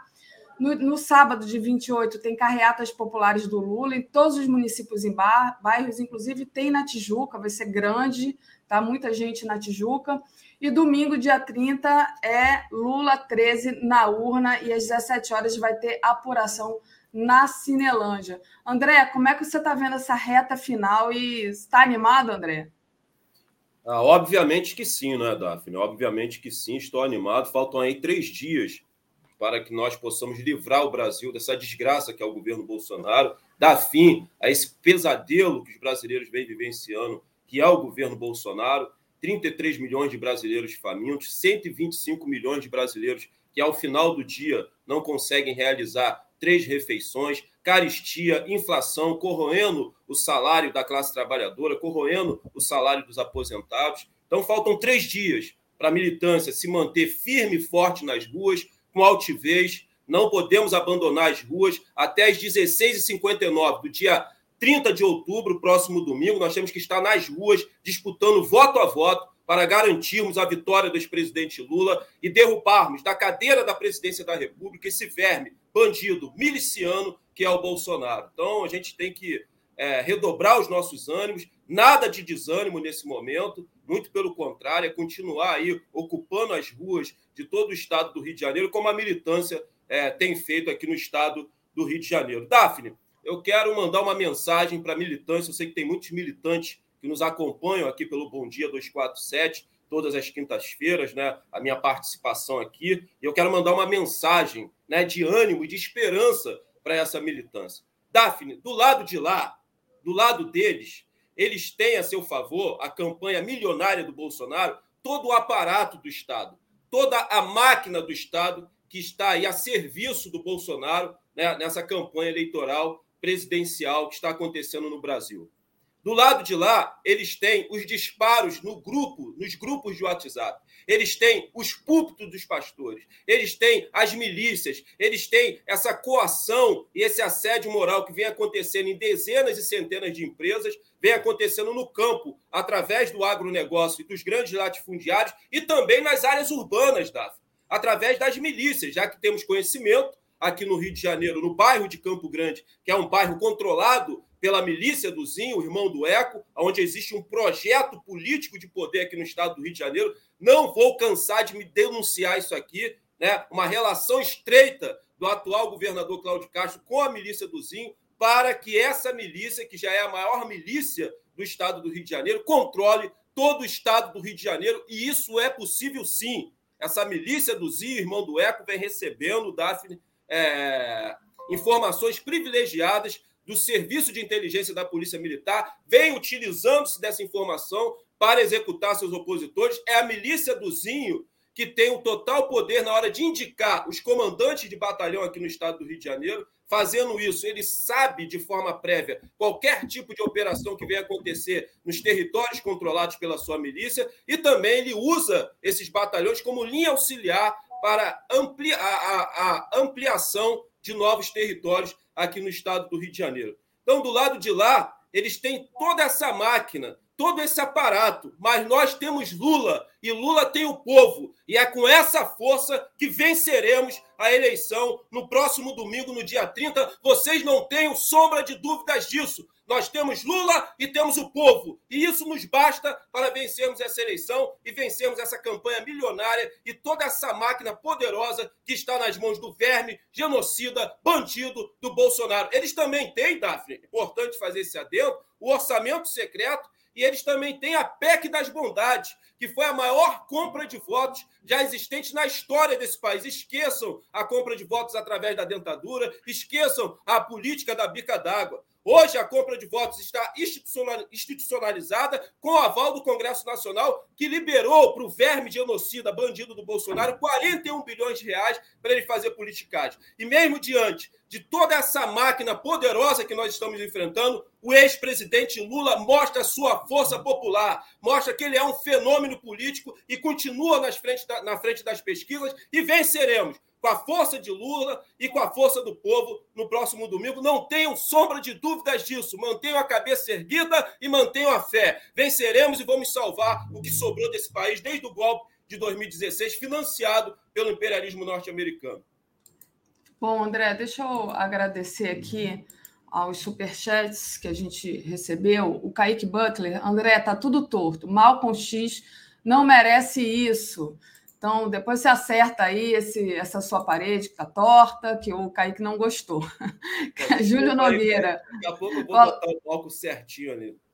Coloquem a arte de Haddad mais Lula nas redes de vocês. É, tem um negocinho que você mexe, né? E coloca ali uma, uma arte para compor com a fotinho na, nas redes sociais. A Priscila Estevam, bom dia e parabéns para o presidente Lula. Amanhã é meu aniversário e mais um ano de vida para governar o Brasil é o meu melhor presente. Então, parabéns adiantado, Priscila. É, que você tenha os próximos quatro anos mais felizes da sua vida. Mercedes Navarro. Não é importante contribuir. Ah, da Mercedes eu já tinha lido aqui, André. André, é, e o debate, né? A gente está esperando esse debate aí é, na sexta-feira, né? O Lula vai vir aqui para o Rio para ir para a Globo participar desse debate. Uma coisa que o Bolsonaro adora fazer é sempre colar a imagem, o tema da corrupção na imagem do ex-presidente Lula, né? E quando a gente vai conversar com o povo na rua, ah, eu não voto no Lula porque.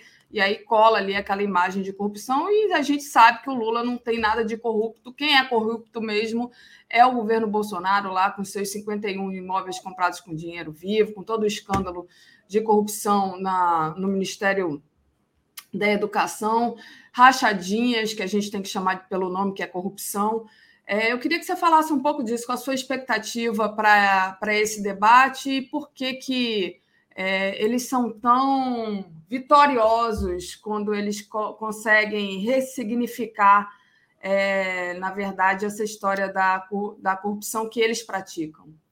Olha, Daphne, é, mais uma vez ressaltar e pontuar aqui, eu venho pontuando isso aqui já algumas vezes, é, se o debate um dia foi um fator determinante para definir as eleições aqui no Brasil, hoje não é mais.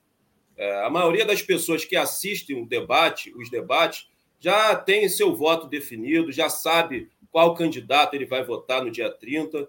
Eu acho que no debate a coisa mais importante é você não escorregar, é não cometer nenhum erro grave. Essa deve ser a preocupação do ex-presidente Lula e levar para esse debate na Rede Globo de televisão, que de fato é o debate de maior relevância, a pauta econômica, porque é a pauta econômica que desgasta o governo Bolsonaro. Por isso a criação de tantas cortinas de fumaça para esconder né, a política de Paulo Guedes, que quer, a partir do ano que vem, realizar o congelamento do salário mínimo da classe trabalhadora e da aposentadoria dos aposentados. Ele quer colocar essa granada no bolso dos trabalhadores brasileiros e no bolso dos aposentados brasileiros. Então, é trazer a pauta da economia para esse debate, deixar de lado essas cortinas de fumaças criadas pelo governo Bolsonaro com bastante êxito, né? Baseada nas pautas de costume, nas pautas morais e também baseada na pauta religiosa. Trabalhador e aposentado, isso não coloca comida no seu prato. Vamos ao que interessa, que é a pauta econômica. Então vamos mirar no Paulo Guedes, que tem toda essa blindagem por parte da imprensa golpista brasileira, essa imprensa que não passa de lacaio para atender os interesses do imperialismo norte-americano aqui. Então acho que é isso. É o Lula não escorregar e não cometer nenhum erro grave, que aí a gente mantém é, essa distância do Bolsonaro e temos totais condições, sim, e venceremos a eleição no próximo domingo. Daphne, Lula tem 46% de rejeição, segundo as pesquisas. E quando as pessoas é, alegam a rejeição que elas têm ao ex-presidente Lula, elas sempre trazem o tema da corrupção. E aí é importante a gente dissecar aqui o porquê o tema da corrupção ficou colado né, na imagem do ex-presidente Lula. E aí nós temos que falar aqui do papel da imprensa brasileira, principalmente e especialmente da Rede Globo de televisão, que é inimiga do Brasil e inimiga dos brasileiros que é lacaio para atender os interesses do imperialismo norte-americano aqui, que realizou uma campanha midiática criminosa contra o ex-presidente Lula e contra o Partido dos Trabalhadores. E a Rede Globo, Daphne, e a imprensa golpista podre que nós temos no Brasil, utilizou-se de duas ferramentas para criminalizar o PT e criminalizar o ex-presidente Lula, colando na imagem do ex-presidente Lula e colando na imagem do Partido dos Trabalhadores, e foi isso que acarretou o antipetismo no Brasil, a corrupção. A imprensa brasileira utilizou-se de duas ferramentas, duas organizações criminosas que existiram nesse país, uma das maiores organizações criminosas que já existiram nesse país, o Mensalão e a Operação Lava Jato. E o Mensalão e a Operação Lava Jato, Daphne, fazia parte de um projeto político de poder idealizado pela burguesia nacional, a classe dominante, o imperialismo norte-americano e a imprensa golpista brasileira, lacaio, que ia para atender os interesses do imperialismo norte-americano. Foi através do mensalão que eles macularam e, e mancharam a imagem de nossos grandes quadros. Né? Foi através do mensalão que eles prenderam o Zé Disseu, o Zé Genuíno, o companheiro Pisolato. E tudo isso fazia parte do projeto de destruição do Partido dos Trabalhadores. Você não destrói um partido, Davi, sem antes destruir né? e manchar e macular a imagem dos seus grandes quadros. E aí, em todo esse processo de perseguição midiática, né, aquilo que acontecia nos telejornais cotidianamente, né, que impulsionou o antipetismo que colou na imagem do ex-presidente Lula ah, o tema corrupção, a Operação Lava Jato trouxe a cereja desse bolo para a destruição do Partido dos Trabalhadores e a destruição do ex-presidente Lula, que foi a prisão do ex-presidente Lula. E tem uma imagem, Daphne, que é emblemática, que é bastante emblemática. É quando o Lula está sendo conduzido pelos policiais federais até o avião que iria conduzir ele para Coritiba. E existe uma narrativa nos bastidores que existiu uma pressão muito grande para que Lula estivesse algemado naquele momento. Para que as câmeras pudessem visualizar Lula algemado. Os policiais não quiseram algemar o ex-presidente Lula. Então, conduziram Lula até o avião, ele entrou dentro do avião e aí tem uma imagem que é emblemática. E essa imagem, que essa imprensa podre, golpista, canalha, que teve um papel determinante né, nesse cenário caótico social que nós estamos vivendo hoje no Brasil, já que ela participou ativamente do golpe de Estado em 2016, participou ativamente desse processo né, que impulsionou o antipetismo e participou ativamente da prisão do ex-presidente Lula, que abriu o franco para a vitória desse verme genocida, canalha, que nós iremos derrubar da cadeira da presidência da República através do voto popular no domingo. Quando Lula entra no avião, Daf, essa é a imagem que eles queriam deixar na memória do povo brasileiro. O avião vai subindo, e ele vai sumindo no céu. O recado que a imprensa podre golpista queria deixar para os brasileiros e queria deixar essa, essa imagem na memória dos brasileiros é o seguinte: olha, o Lula está acabado, ele vai apodrecer na cadeia.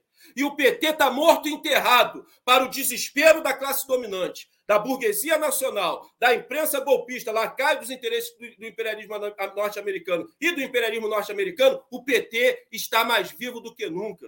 Nós somos o partido é, preferencial do povo brasileiro. Lula está de pé e mais vivo do que nunca, liderando as pesquisas e vai vencer essa eleição no domingo. Nós estamos de pé, estamos vivos e vamos mais uma vez reconstruir esse país como nós fizemos nos 13 anos que governamos esse país aquela revolução social que Lula prometeu para os cidadãos brasileiros, que foi interrompido com um golpe de Estado financiado pelo imperialismo norte-americano para colocar suas garras sujas e imundas em uma das nossas riquezas e recursos naturais, que é o pré-sal. Então, Daphne, a gente tem que fazer essa pontuação aqui, porque a, a corrupção colou na imagem do ex-presidente Lula e pontuar aqui o papel da imprensa brasileira podre, golpista, que não passa de lacaio para atender os interesses do imperialismo norte-americano. Mas mesmo contra toda essa máquina, mesmo contra essa campanha milionária, mesmo contra a burguesia nacional, mesmo contra o mercado financeiro, a classe dominante, o imperialismo, nós iremos vencer essa eleição. Mais uma vez, eu repito,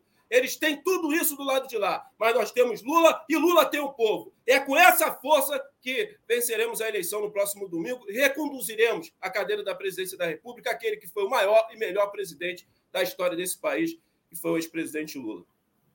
Bom, deixa eu dar as boas-vindas aqui a Adelande Pereira de Souza, que se tornou membro. Então, faça como Adelande, só clicar aí no tornar-se membro no YouTube. Você vai estar aqui ajudando a imprensa é, não corporativa, digamos assim, não é a imprensa que é progressista. Queria agradecer também a Anice Mendes, que está dando parabéns ao presidente Lula. Parabéns, Lula, muita saúde e alegrias nesse dia. O aniversário é seu e nós vamos ganhar o presente. Você é o nosso presidente, venceremos. Obrigada, então, aqui a Anice. André, é, a gente tem Daphne, pouquinho... Eu tenho pouco tempo, mas eu tenho que abordar esse tema. Era o tempo que eu queria destinar. É, era o tema que eu queria destinar mais tempo, mas eu estou vendo que eu tenho quatro minutos ali. Eu vejo se dá aqui. Manda bala. A gente falar sobre a flexibilização é, na, na, compra de armas que é, acontece no Brasil desde a chegada do verme genocida à cadeira da presidência da República. Eu fiquei a noite toda né, buscando dados, buscando números para trazer para vocês. E esse é um tema de bastante relevância e de bastante importância. Eu espero que todos os internautas parem o que estiverem fazendo agora e fiquem atentos aos números e aos dados que eu vou trazer para vocês relacionados à flexibilização na venda de armas no Brasil, a quem está favorecendo e quem são aqueles que estão fazendo a aquisição da compra dessas armas. Então, Daphne, vamos lá. A flexibilização na venda de armas no Brasil, pelo CACS, está favorecendo diretamente e vem favorecendo diretamente o crime organizado aqui no Brasil. O PCC, o Comando Vermelho e as milícias. Por que eu dei foco no PCC e no Comando Vermelho? Porque são as únicas duas facções a nível nacional e estão disputando, né, estão realizando uma disputa sangrenta em algumas regiões do, do Brasil, é, em estados que fazem fronteira com outros países na América do Sul, por onde? Por onde entram as armas e as drogas, e principalmente as milícias, a quem o Bolsonaro, de fato, pretende favorecer com a flexibilização na venda de armas aqui no Brasil. E a flexibilização na venda de armas também no Brasil, Daf, nós não podemos ser inocentes e ingênuos, é para atender o lobby da indústria armamentista nacional e a indústria armamentista estrangeira. Vale lembrar que o Bolsonaro, através de decreto, ele tirou a autonomia do Serviço de Inteligência do Exército, que era quem fazia o rastreamento, Daphne, das munições e das armas que estão sendo compradas, principalmente das indústrias estrangeiras aqui no Brasil, já que ele também flexibilizou né, a venda de armas no Brasil para as indústrias armamentistas estrangeiras. Importante fazer essa pontuação, que essa flexibilização na venda de armas tem a ver também né, para atender aí o lobby né, da indústria armamentista nacional e estrangeira. Daphne, ele também aumentou o poder bélico na compra de armas através do CAC. Antigamente, você comprava só dois calibres através do CAC, que é o calibre 38 e a calibre 12.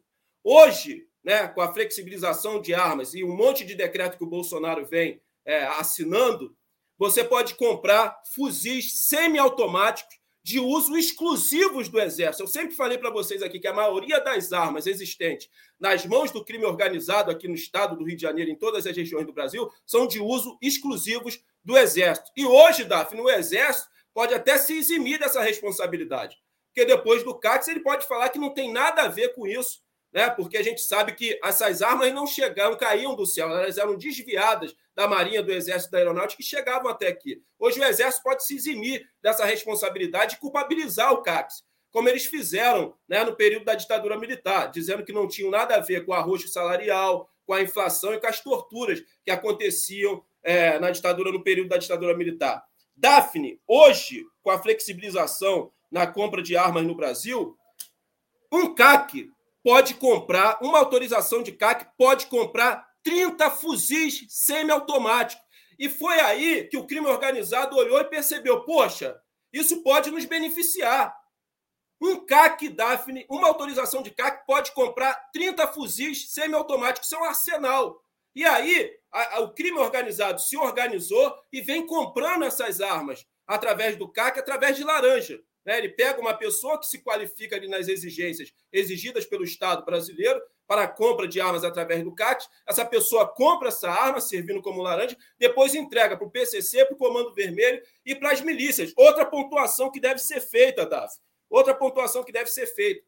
Sai muito mais barato, é infinitamente mais barato a compra de armas pelo crime organizado através do CAC, porque é através do mercado negro que é por onde as milícias, o Comando Vermelho e o PCC compravam suas armas.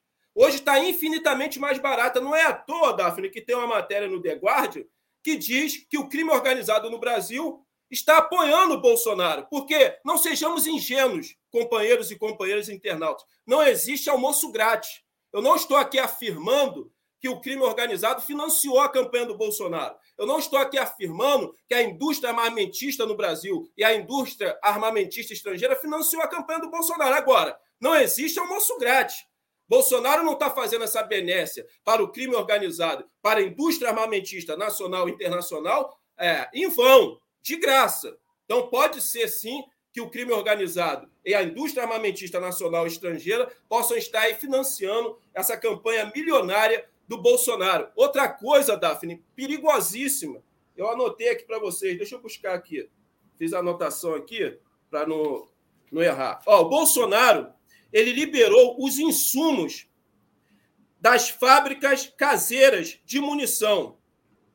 Ele, ele facilitou, Daphne, a compra de pólvora e de cápsula.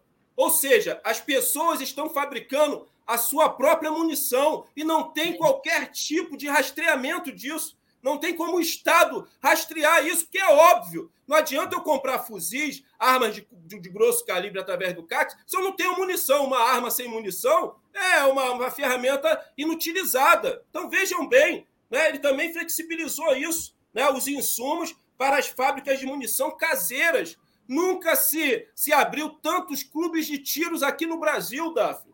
Nunca se abriu tantos clubes de tiro aqui no Brasil. Se você é de esquerda e não acha essas informações que eu estou trazendo para você importante, abram os olhos. Por quê? Quem é que está fazendo a compra e aquisição dessas armas? Não é a classe operária, não é a classe trabalhadora e não é a esquerda brasileira. Nós não temos dinheiro nem para levar comida ao prato, muito menos para fazer a aquisição da compra de armas, que hoje foi facilitada pelo governo Bolsonaro. Está mais fácil você comprar arma do que pão na padaria, mas tem que ter dinheiro, tem que ter recurso. E, Daphne, para encerrar aqui, eu sei que eu já estou estourando o tempo, tinha até mais coisas para falar, mas deixa eu trazer a última informação que eu anotei aqui, para vocês terem uma ideia né, do fluxo de novas armas que está circulando no Brasil. 605 mil novos CACs, Davi. Isso significa o quê? Ou seja, é 605 coisa, mil pessoas com acesso a armas de fogo. Vou dar continuidade à informação. O número é maior que o total efetivo de PMs na ativa e de militares em serviço nas Forças Armadas. Isso é sério, isso é gravíssimo. São cerca de 48 milhões de novas armas circulando na mão das milícias, do Comando Vermelho e do PCC, e o restante está, nas mãos dos fascistas, apoiadores desse verme, genocida e bandido que é o Bolsonaro, Davi. A gente tem que atentar para isso e temos que para ontem construir a nossa autodefesa. Sabe, esse cenário caótico que nós estamos vivendo, desse número enorme de circulação de novas armas no Brasil, não se isso com hashtag, não se isso com nota de repúdio. Eu sei que a esquerda pequeno burguesa, a esquerda classe média branca, não gosta de alguns dos meus posicionamentos, principalmente quando eu exijo o fim das polícias, que eu sei a origem das polícias, sei a que ela serve e sei porque ela está aí. Mas nós não venceremos esse cenário caótico com hashtag com nota de repúdio. E muito menos com slogan mais armas, é, menos armas e mais livros. É óbvio que eu quero uma sociedade, com menos armas e com mais livros. Agora, existe o um mundo ideal, o mundo que nós idealizamos e é o, luto, o mundo pelo qual nós estamos lutando por uma sociedade justa igualitária e humanizada, mas antes tem o um mundo real. E o mundo real hoje no Brasil é esse: 605 mil armas, novas armas através do CACS, na mão aí das milícias, principalmente, que é o braço armado do Bolsonaro e faz parte desse projeto político de poder da extrema-direita, de consolidar no Brasil uma teocracia miliciana fascista. Sabe, a gente tem que abrir os olhos para ontem, esquerda. Para ontem. Eles estão armados, esses fascistas estão armados. Até os dentes. Isso é, é. sério e isso é gravíssimo. Só para encerrar, Davi, lembrar que o golpe na Bolívia no país vizinho aqui, teve a participação efetiva das polícias e de algumas igrejas evangélicas neopentecostais. Então, que nós possamos abrir os nossos olhos, principalmente para o que pode acontecer depois da eleição de domingo, já que Bolsonaro sabe que vai perder essas eleições para o ex-presidente Lula. Verdade. André, parabéns pelo levantamento. Te agradeço demais sua análise de hoje. Vou continuando aqui. Valeu, obrigada. Deixa eu trazer aqui agora só um momentinho, agradecer ao Kaique, que mandou superchat, corte nas palavras do André sobre as armas dos caques, ah, e disse também corte nessas palavras do André sobre Lula e o PIG, Leni Brito, Lula mais vivo que nunca, e o Kaique também mandou aqui para o André, agora que eu vi. André, emocionei-me com suas palavras, Lula lá, e a Lia está perguntando que bandeira azul e vermelha é essa. Deixa eu trazer aqui o Joaquim. Bom dia, Joaquim, tudo bem? Opa, bom dia, bom dia. Bom dia, Daphne. Não, é, escapou aqui. É, bom dia, bom dia, Daphne, bom dia, comunidade. É, ah. Tudo certo, estamos aqui, estamos apurando desde ontem uma apuração intensa sobre o caso lá em Paraisópolis. Pois é, é sobre isso mesmo que eu queria, nesse ponto que eu queria é, começar, né, Joaquim? A gente tem é, novas informações sobre a questão do cinegrafista, né? Ele, é, ele praticamente entregou o Tarcísio, né? Diz que filmou a segurança do candidato disparando tiros nessa farsa que eles montaram. Queria que você falasse, você foi a Paraisópolis, o que, que você conseguiu apurar, o que, que você já pode trazer para a gente? É, nós vamos fazer um vídeo hoje, tem muita novidade. Eu entrevistei os parentes é, do Felipe, que foi assassinado lá em Paraisópolis. Hoje eu posso dizer, não tenho dúvida nenhuma de que foi uma farsa. E, e, e tem ligação com o submundo do, da ABIN, ou nem submundo é, a, a, o aparelho em que se transformou a ABIN depois da eleição do Bolsonaro. A chamada ABIN paralela, que o Gustavo Bebiano combatia e isso até gerou a queda dele do governo, que foi montada, essa BIM paralela, pelo Carlos Bolsonaro. Então, o, que nós temos hoje de novidade é o depoimento, né, que está na Folha. A nossa apuração vai trazer outros elementos, vai trazer o depoimento da família, vai trazer. Nós vamos mostrar a farsa. Nós vamos mostrar que o, que o, o Felipe, que foi assassinado, não estava armado. E as imagens, essas são as imagens que o Tarcísio tentou apagar, ou a campanha do Tarcísio é, é, quis apagar, mandou apagar. Mas eu tenho essas imagens. Então, nós vamos mostrar é, o, num vídeo que nós estamos preparando. Eu estou desde muito cedo trabalhando nisso, madrugada, na verdade. Trabalhamos até ontem, já na apuração lá em Paraisópolis. É uma grande farsa foi uma tentativa de manipular a opinião pública e fraudar a eleição. Então, é, o, que, que, o que, que a gente pode dizer? A própria polícia trocou o delegado, a Polícia Civil, porque o outro delegado estava indo na linha da versão oficial, agora tem um outro delegado que assumiu a Polícia Civil e está investigando justamente essa conexão com a ABIN. E o importante hoje, que essa é a novidade, é o cinegrafista que corajosamente é, revelou, contou detalhes sobre como ele foi pressionado para apagar as imagens. Então, isso é bastante importante, tá? Então, você tem o. É, é um cinegrafista experiente já, né? Achei interessante, ele tem 49 anos, 30 de profissão, o Marcos Andrade. E desmonta a própria versão inicial do Tarcísio. Quando o Tarcísio disse, é, no calor, ali na tensão, pode ser que alguém tenha pedido para ele apagar a imagem que, que é para preservar as pessoas. Isso foi o que disse o Tarcísio. Só que não foi nada da tensão. Eles tiraram o cinegrafista de lá. E o Marcos eh, o Andrade está contando isso. Ele estava fazendo todas as imagens, aí eles saíram e chamaram: oh, vem, vem. ele achou que eles iam sair daquele momento, mas retornariam, parariam, retornariam para terminar o trabalho. Aí levaram ele para o escritório do. É um escritório, que é um escritório, um escritório de campanha do, do Tarcísio, que ele até disse que é um escritório muito discreto, nem ele sabia que era esse escritório. E aí, quando eh, todos desceram lá, ele é funcionário do Jovem Pan, ele tinha que ir para Jovem Pan, jornalismo é assim, concebível. Ele tava, levar para a campanha para quê? Aí falou: olha, mandando ele subir no segundo andar. Como ele estava sem a câmera naquele momento, ele pegou o celular e começou a gravar. Teve uma presença de espírito muito grande.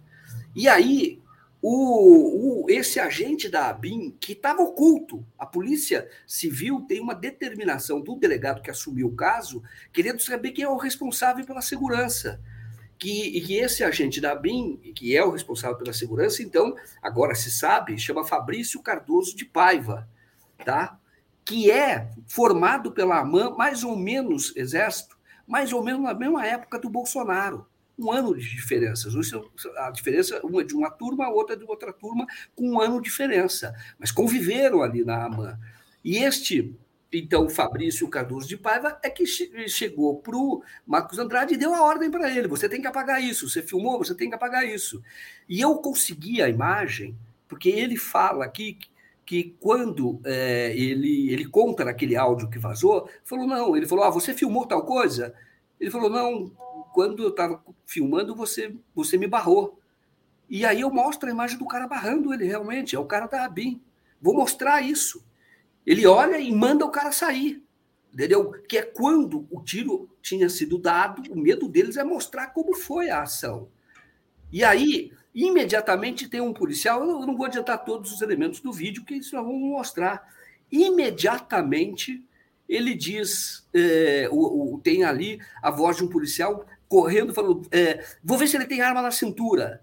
Ele não tinha arma na cintura, ele estava desarmado e já estava caído no chão. Então, nós temos todas essas imagens. É uma farsa.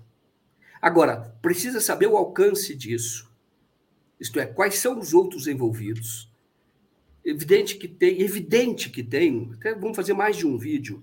São personagens que estavam lá em Juiz de Fora também em 2018, que foram para a BIM.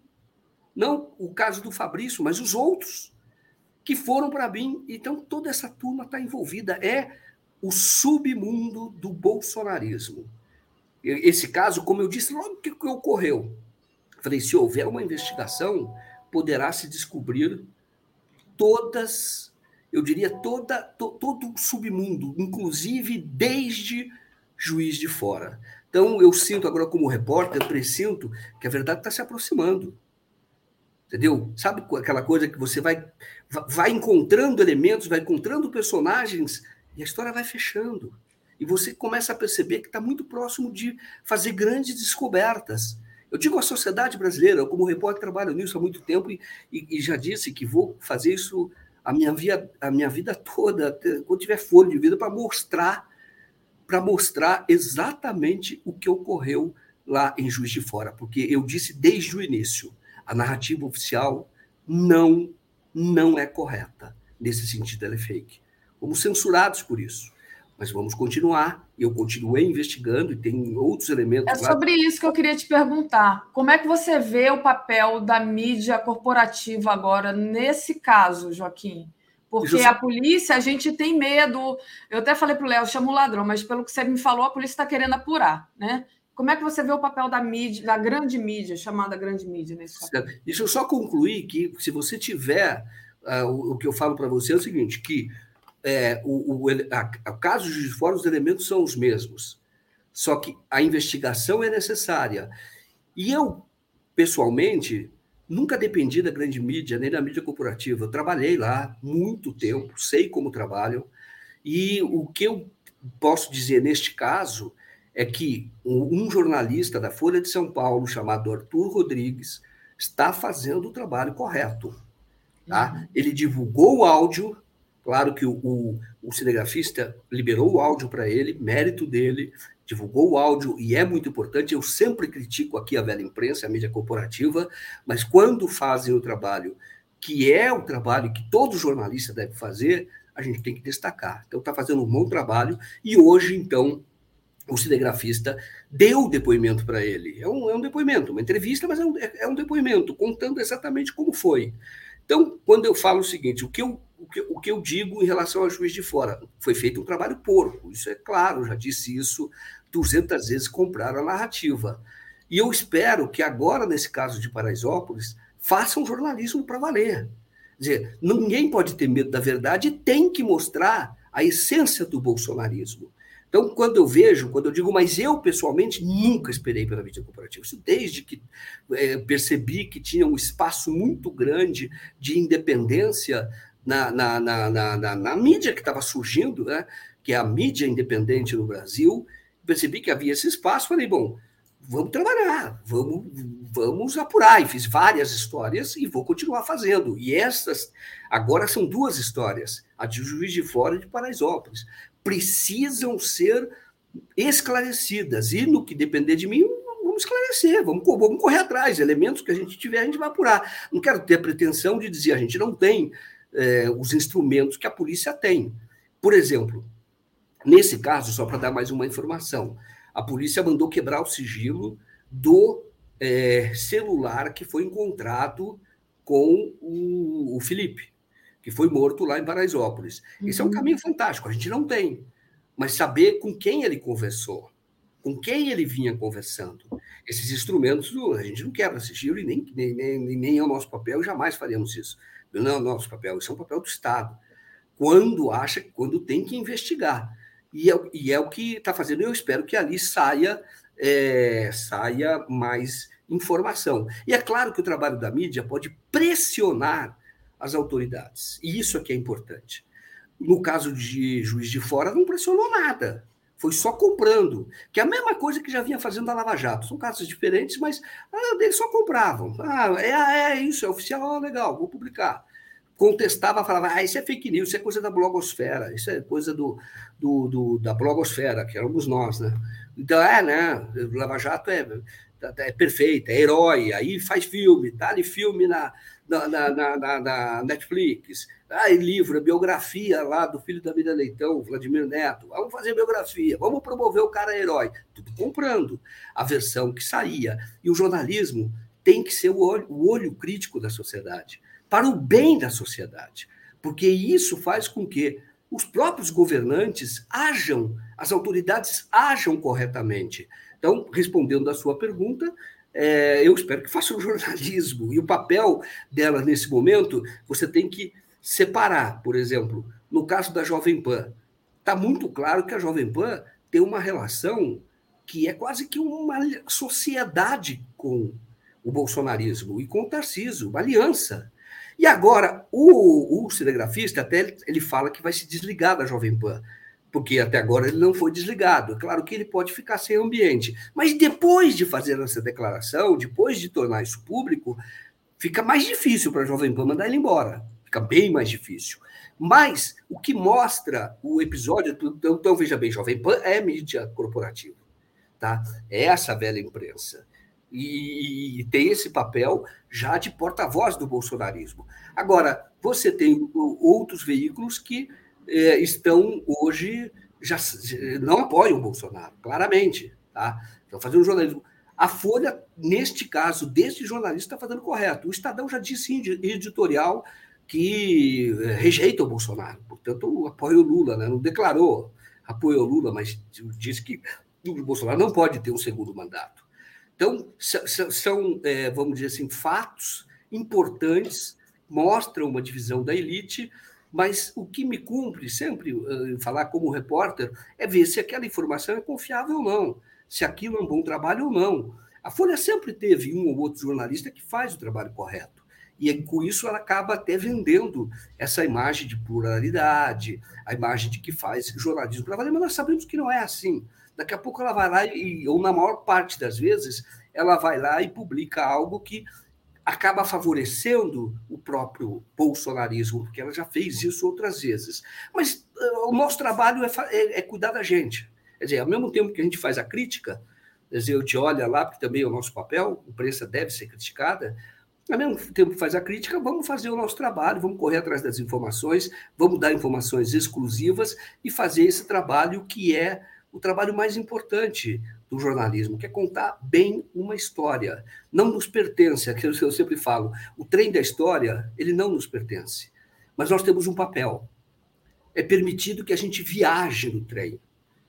A, sociedade deixe que a gente entre no trem e acompanhe essa viagem fantástica da, da sociedade. E a gente possa narrar e contar tudo aquilo que a gente vê ao longo desta viagem. Tem gente que age com desonestidade, tem empresa que age com desonestidade. O nosso papel é mostrar é, exatamente a viagem como ela é. Então, este caso de Paraisópolis eu acho muito importante, estou me dedicando, vou continuar me dedicando, sei que teremos, é, haverá muita novidade no vídeo que eu estou fazendo, e Juiz de Fora é outro caso que nunca, eu nunca deixei de apurar. E a gente também vai ter novidade, e também todos os outros casos, porque esse é o nosso papel. Muito bom, Joaquim. E a gente tem essa questão do tempo, né? Claro que a gente tem uma eleição aí no domingo, e a gente gostaria que todo mundo tomasse conhecimento que tudo isso foi uma farsa antes da eleição para que o Tarcísio não consiga é, ganhar. Acho que já deve, de alguma forma, ter é, manchado ali a candidatura do Tarcísio, mas mesmo assim, né, caso é, tudo que tem que vir à tona não venha até domingo, eu acho importante, até porque é, isso é um crime, e não só um crime eleitoral, existe um crime, uma pessoa foi morta, né? Eu até falei mais cedo aqui, o André sempre costuma falar, e eu acabei é, aproveitando da fala dele, falei que é o tal do corpo descartável. A gente tem que apurar porque uma pessoa foi morta nessa situação e é muito grave isso. Mas a gente está vendo, né, Joaquim, o desespero da campanha do Bolsonaro. Eu queria entrar por esse, por esse lado. Deixa eu só agradecer aqui alguns superchats e aí eu já passo para você. Vamos lá. Tem, tem muita gente acompanhando a gente aqui, então vou pedir para vocês deixarem o like compartilhar essa live. O Ismael Costa, Joaquim, isso tem que ir para o ar antes do dia 30. Nilson Barros Abreu, Daphne, faça por favor um corte dessa fala do Joaquim de Carvalho, pois fica ótimo para uma divulgação maciça mais rápida. Obrigada. É, Tatiana Lobato, Joaquim, dá para falar um pouco do homem assassinato? O, a Maiara Silva, Bolsonaro cumpriu a promessa de facilitar as armas e vocês não fazem ideia do poder que o campo armamentista. É, Lula tem mais a perder ao ser contra as armas, diz a Maiara. Eu acho que não, mas enfim, a opinião da Maiara aqui eu agradeço demais. Não sei se você ainda poderia falar um pouco da pessoa que foi assassinada. Desculpa, qual é a pergunta? Falar o quê? Sobre a pessoa assassinada, é isso? É, é o Felipe, né? É, o Felipe, exatamente. Bom, eu conversei com parentes dele, vai ter isso no, no, no, no vídeo que a gente está fazendo. Tá? Ele era uma pessoa, 27 anos, ele era casado, tinha três filhos. O filho menor tem dois anos de idade. Então, era uma pessoa que teve passagem pela polícia, efetivamente teve. Teve uma, uma passou pela, pela, pela, pela FEBEM, antiga FEBEM, né? É, Fundação Casa agora. Então ele passou por lá. Ele teve outros, outro caso, que é um caso ligado a tráfico, e a própria família diz que ele tinha, fazia a coisa errada. Tá? Então ele tinha envolvimento com o crime. Não interessa nada disso. No é. sentido, na, na medida em que você está falando de uma pessoa desarmada, que foi executada e foi usada numa peça de propaganda para dizer: olha, nós revidamos um tiro e revidamos um, tiroteio e matamos uma pessoa porque queriam, essa foi a versão inicial, que queriam intimidar, ameaçar ou fazer um atentado contra o, o Fabrício. Isso é mentira. Isso é, isso é mentira. Próprio, o próprio inquérito tem lá uma parte do inquérito, eu vi o inquérito, o inquérito tem 170 páginas, tá? O próprio inquérito diz que é, foi feita uma, no mesmo dia, à tarde, um agente da Polícia Civil e um investigador foram para Paraisópolis e aí fizeram um relato do que tinha acontecido. E o que eles dizem é que foi a equipe de segurança do Tarcísio é que atirou nas pessoas que estavam lá. Houve, de fato, um tiroteio. Tá? E, e houve, de fato, atiraram contra as pessoas. Você tem imagem, eu vi isso, as imagens da, do, do, do, vídeo da Casas Bahia, que mostra as motos fechando a rua, naquela ocasião, que eram de pessoas do crime, pessoas que estavam lá, supostamente do crime. Né? Só que o que dizem os policiais que foram lá, esse é o relato deles, que a equipe de segurança do Tarcísio é que atirou contra as pessoas que estavam lá em Paraisópolis. Então, é, mas acho que respondi a pergunta quando disse sobre o rapaz. Ele era um rapaz que foi casado, deixou, tem a ex-mulher dele, vai cuidar de três crianças agora, sem é, não tem pai, é, e tem o, o ele estava casado agora de novo, ele estava morando com uma outra mulher, e essa mulher também ficou sozinha, não tinha filho com ela toda a família é de, o pai veio de Pernambuco, mas eles eram são nascidos lá na comunidade, são nascidos em Paraisópolis.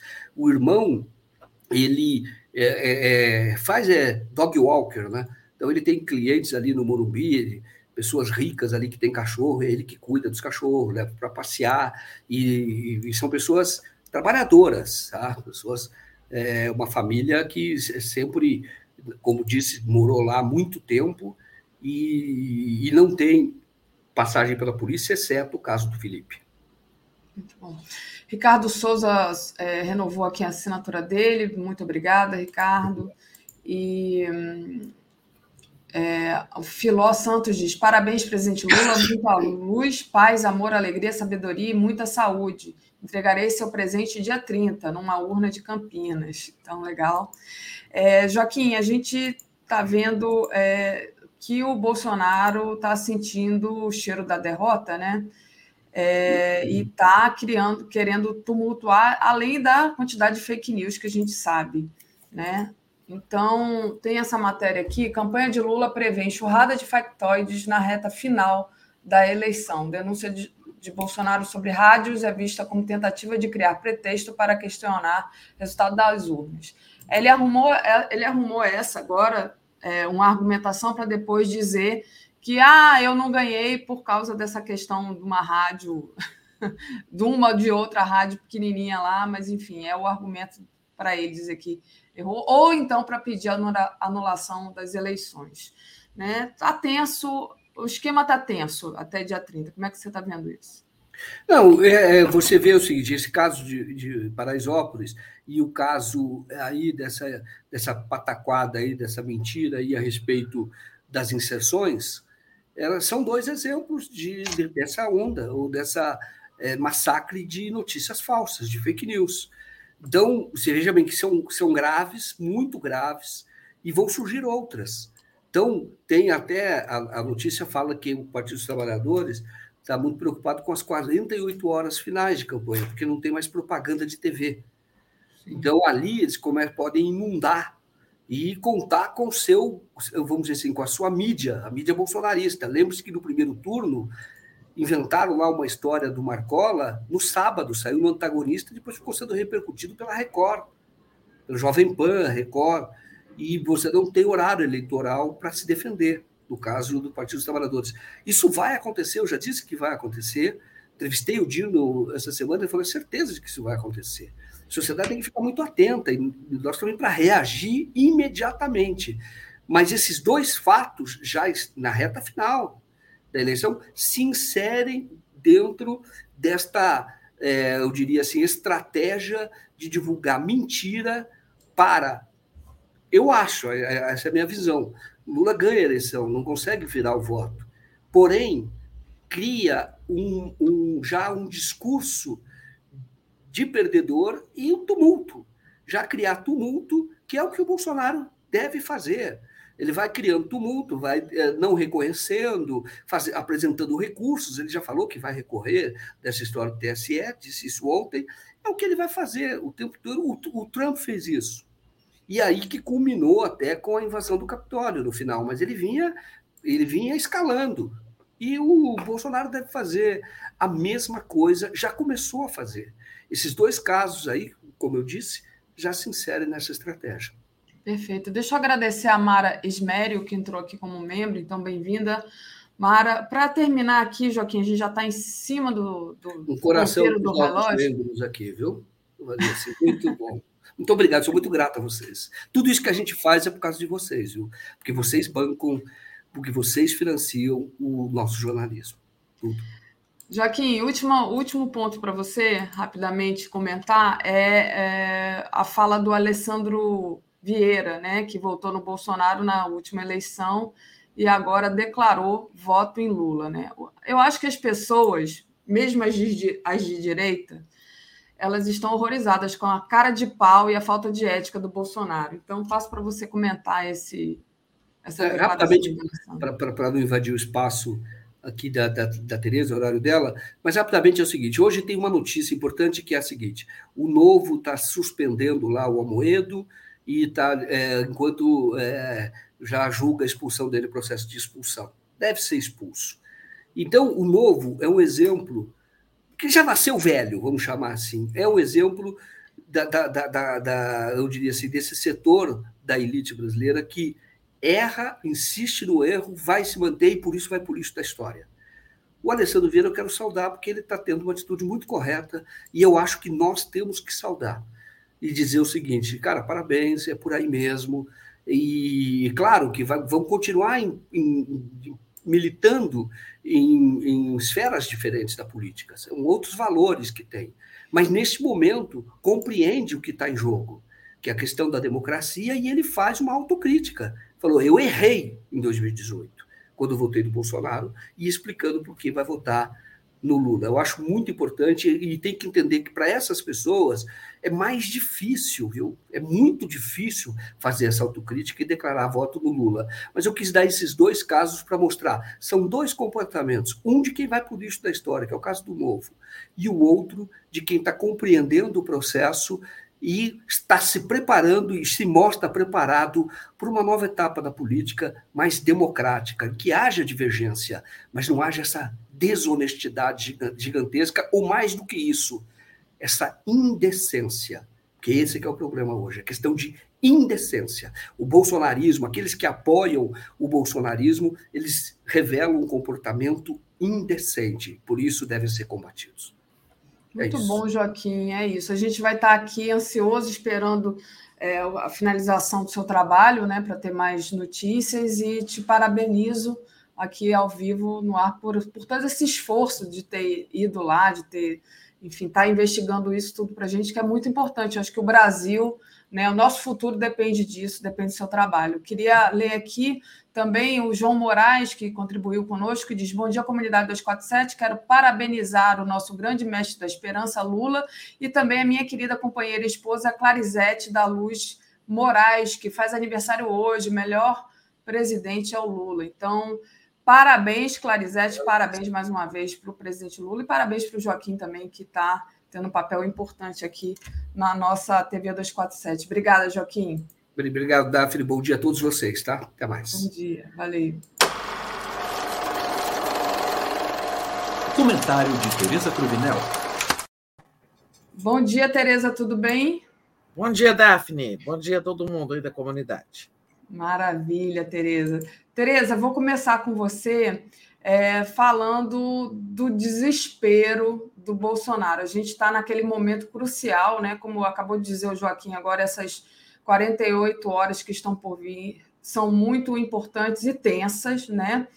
E o Bolsonaro ontem tentou ali um novo tiro, né? Depois que o presidente do TSE anunciou o arquivamento da denúncia da campanha do Bolsonaro sobre a não veiculação de inserções eleitorais por emissoras de rádio, ele eh, chamou ali um, uma reunião de ministros, inclusive de militares, e deu uma entrevista é, anunciando que vai recorrer da decisão. Né? Enfim, é, os aliados dele, inclusive o senador Lazier Martins, defendem o cancelamento do segundo turno. E isso tudo para a gente cheira a golpe, né? O Lula deu um conselho para ele, para ele ficar calado e se preparar para a próxima. Você acha que o Bolsonaro vai seguir o conselho do Lula? Ou você acha que o Bolsonaro realmente vai cair atirando? Passo para você, Tereza. Pois é, Daphne, uma noite muito tensa, né? E ocorreu o seguinte, como as coisas estão ligadas, tudo está ligado com a percepção da derrota que o Bolsonaro teve ontem. A ficha dele caiu profundo, caiu fundo ontem, em Minas Gerais. Ele estava em Minas, ia para o Rio de Janeiro, né? E na hora de embarcar, muito nervoso, muito irritado, ele deu ordem para mudar o plano de voo, que ele vinha para Brasília, né? E veio. É, chegando aqui, teve isso aí que você já relatou, reuniu ali uma parte do ministério, tinha militares no meio, e, e deu aquela entrevista patética, onde ele chega a dizer: aí nós perdemos, né? E fala que teve, pode ter tido outros fatores, mas que determinante foi a não veiculação é, de, de inserções por rádios no Nordeste, né? E fala que tem PT, é, TSE, o dedo do TSE, o dedo do PT, manipulação, tererê, ttt. É, vai para um discurso golpista, mas antes faz um discurso derrotista, admite que perdeu, né? Tem esse, o vídeo está aí na internet para todo mundo quiser ver, né? O momento em que ele fala e perdemos, né? É, então, assim, discurso de derrotado. Agora, por que, que ele saiu lá de Minas? O que que teve lá em Minas que fez com que ele é, voltasse rápida, mudasse de destino? É porque lá em Minas ele jogou a toalha, né?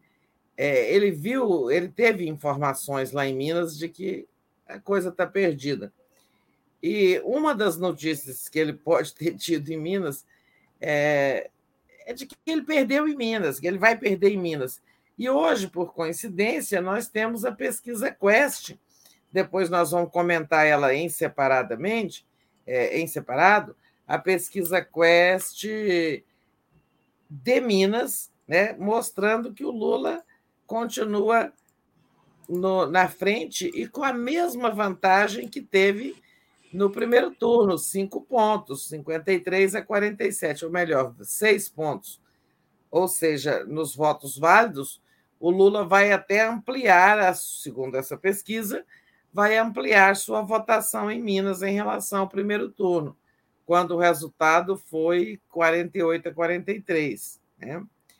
É, eu acho que a percepção da derrota ontem foi muito forte e, sobretudo, aguçada em Bolsonaro por esse, essa situação de Minas. Né? todo mundo estava muito apreensivo né, no campo do Lula é, com a situação em Minas, porque estava muito escuro. Eu até relatei aqui que o integrante da campanha do Lula tinha me dito: olha, pelo nosso tracking, continua a mesma coisa do Brasil. E é realmente a mesma coisa do Brasil, segundo a pesquisa Quest. Né? Na, na Quest, é, é, Lula 53 e Bolsonaro 47, também no Brasil. Vocês verem como Minas Gerais realmente espelha o país, como Minas é a síntese do Brasil, né? É, inclusive na propensão política, né? No, assim, quando o vento sopra no Brasil é, para um lado, ele já está soprando antes em Minas naquela mesma direção, né? que, que vai fazer o Bolsonaro, né?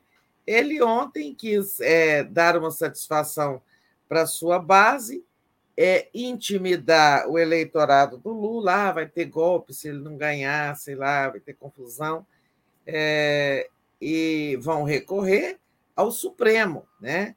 Mas ele não vai ganhar o Supremo contra o TSE, de jeito nenhum. Né? Como disse o ministro Gilmar Mendes, a República vai sobreviver apesar de tudo que nós estamos vivendo, né, é todo dia uma confusão. Se a gente prestar atenção, é, o Bolsonaro é, ele foi dando um tiro atrás do outro e acertando sempre na própria campanha, no próprio pé. Né? Olha, o Bolsonaro tentou inviabilizar a eleição eletrônica, né? fez tudo para é, desmoralizar o nosso sistema eleitoral, até se reunir com embaixadores, colocar as Forças Armadas para infernizar o TSE com as suas apurações paralelas e tudo mais. Né? Então, todo o esforço contra as urnas eletrônicas foi em vão. Né? É... Aí tivemos é, o, a tentativa Paraisópolis, né, de criar uma confusão. Hoje, lá em São Paulo, está se vendo que tinha seguranças do Tarcísio de Freitas, aliado do Bolsonaro, né, envolvidos diretamente ali, atirando né, lá em Paraisópolis para criar uma, uma confusão ali dentro da comunidade e se dizer que, sei lá, era um atentado contra o Tarcísio feito pela esquerda e tal. Deu errado. Tivemos o episódio é, Roberto Jefferson, uma tentativa de criar, sabe, de derramar sangue é, e criar uma nova facada ali, uma espécie de nova facada. Também saiu pela culatra, né? Aí, por fim, eles apareceram aí com essa história das rádios, uma denúncia inepta, sabe, inconsistente, é, mas que serve de desculpa. Ah, eu perdi porque umas rádios lá do Nordeste não me não fizeram inserções, é, é, não garantiram as minhas inserções em equidade com o adversário. Porque, como vocês sabem, no segundo turno, Lula e Bolsonaro têm tempos iguais na TV e no rádio e o mesmo número de inserções. Aí vem ele com o discurso de que o Lula foi favorecido, né? Enfim, todos os tiros saindo pela culatra. Aproveitando aqui, né, por falar em Lula, né, eu tinha esquecido que a gente tinha que começar dando parabéns ao, ao ex-presidente Lula, que vai ser presenteado é, com a sua vitória no domingo, presente adiado de hoje para domingo, né?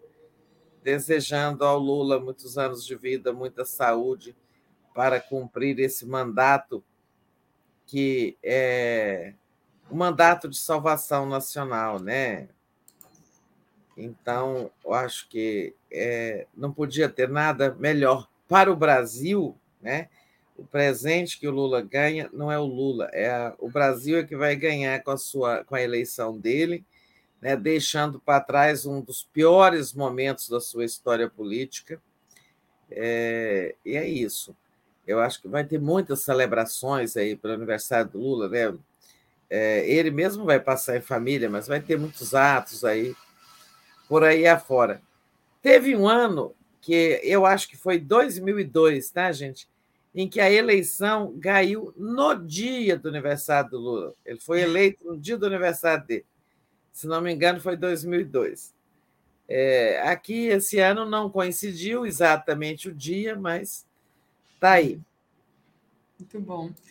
A Vera Bocaiúva diz: Tereza Mineira honra suas raízes. A Masumi, tá aqui, Masumi Kawai diz: parabéns, Joaquim e dois 47. Oraldina Rodrigues de Moura. Lula, hoje é seu aniversário, mas a festa, o presente é nosso. Lhe desejo muita saúde para juntos mudar esse país. Parabéns, Joaquim, todos do 247. Abraço com carinho.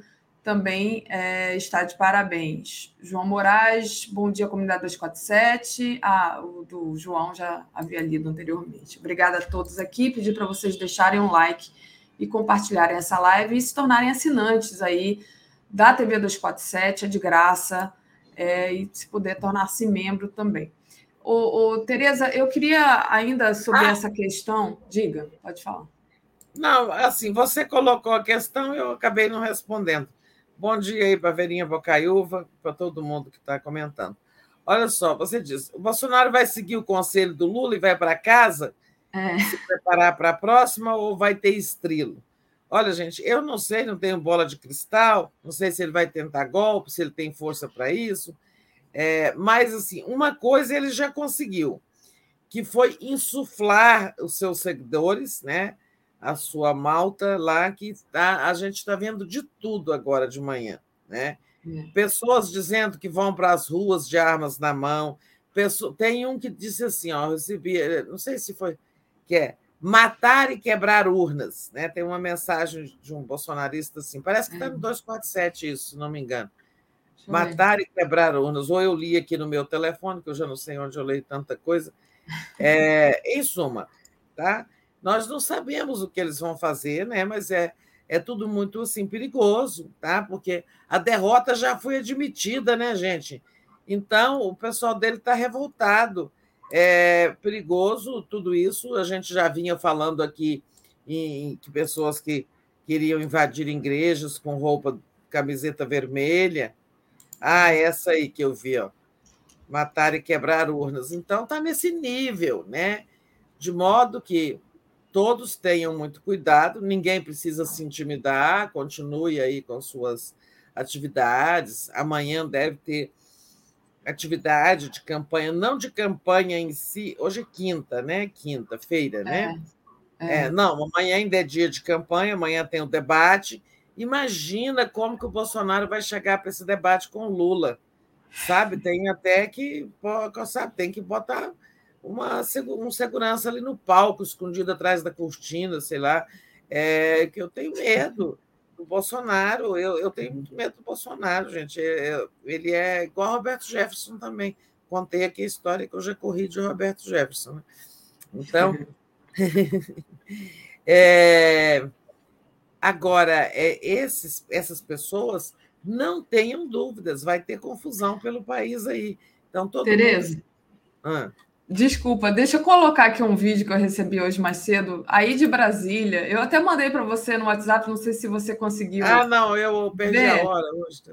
É, deixa eu. Peraí. Eita, deixa eu cancelar aqui.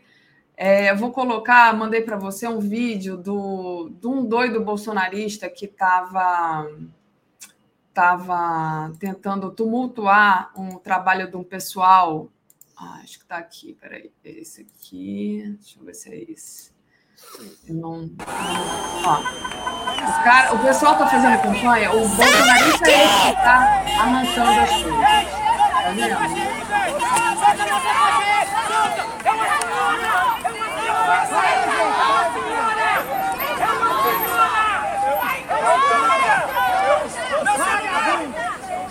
É uma idosa, cara! É uma idosa, cara! Você pegou nossa menina! Eu não tô com uma idosa! É uma idosa! Respeite chama a polícia, chama a polícia, gente! Bom, para falar para vocês o que aconteceu depois, eles chamaram a polícia e é, o bolsonarista foi levado, tá? Mas ele vai lá, arranca as faixas dos militantes do PT. Ninguém é, bate nele, porque eu acho que ele teve até sorte, tá, gente? Porque numa dessa ele leva um safanão, o pessoal era, apesar de mais velho, era ali em maior número, né? Então, isso aconteceu aí em Brasília, deixa eu dizer exatamente, na SQN. É... Não sei, eu não conheço Brasília direito. Qual mas... o número? SQN o quê? SQN 210 410. Ah, você estava falando aí, eu falei, é ali naquele ponto. 210, é. 410 é um ponto aqui entre duas quadras, aí tem um balãozinho redondo no meio, né? É, e a, ali tem uma turma de jovens, não só jovens, mas a maioria jovens, é, e em que eles ficam lá todas as noites, a partir das 5, 6 horas da tarde, é uma concentração, uma militância ali da quadra, mas é to... eles são religiosos, sabe? Então foi lá e tem a travessia de pedestre ali, né? Eu pensei que era exatamente ali, porque quando pode não estar havendo nada na cidade, mas eles estão lá. É uma turma assim, sabe? Uma turma, a turma do PT, né? A turma aí pro Lula. É, é. Então foi lá, mas está é, tá acontecendo coisas assim pelo Brasil todo, né? A bolsonarista foi, pra, foi levado para a delegacia e depois. Foi, foi para a polícia e eu não sei, mas ele foi tirado lá pela polícia. Aí tem outro vídeo também que eu queria passar aqui, porque a, o encontro da esquerda aqui da Zona Sul do Rio de Janeiro é na Praça São Salvador, todo mundo sabe disso, né? Inclusive, na eleição passada, eles passaram dando tiro, mas eles, a, a esquerda continua ocupando essa praça todos os dias e é lotado, lotado, lotado de gente. Toda hora que você chega lá tem sempre gente, tem sempre música na Praça São Salvador. Aí eu vou passar o vídeo aqui, porque aí eles soltaram um card, os bolsonaristas, dizendo que eles iam ocupar a praça, tá? Foi ontem. Então a esquerda disse: então nós não vamos para a praça esse dia porque a gente não ah, vai. Eu vi o Marcelo Auler contando isso, Foi. que hoje vai ter lavagem com sal grosso. É, hoje vai ter lavagem de sal grosso. Agora, eu queria mostrar para vocês os bolsonaristas ontem ocupando a praça. Meia dúzia de gato pingado. Olha só que ridículo. Olha o cortejo dando a volta no Coreto.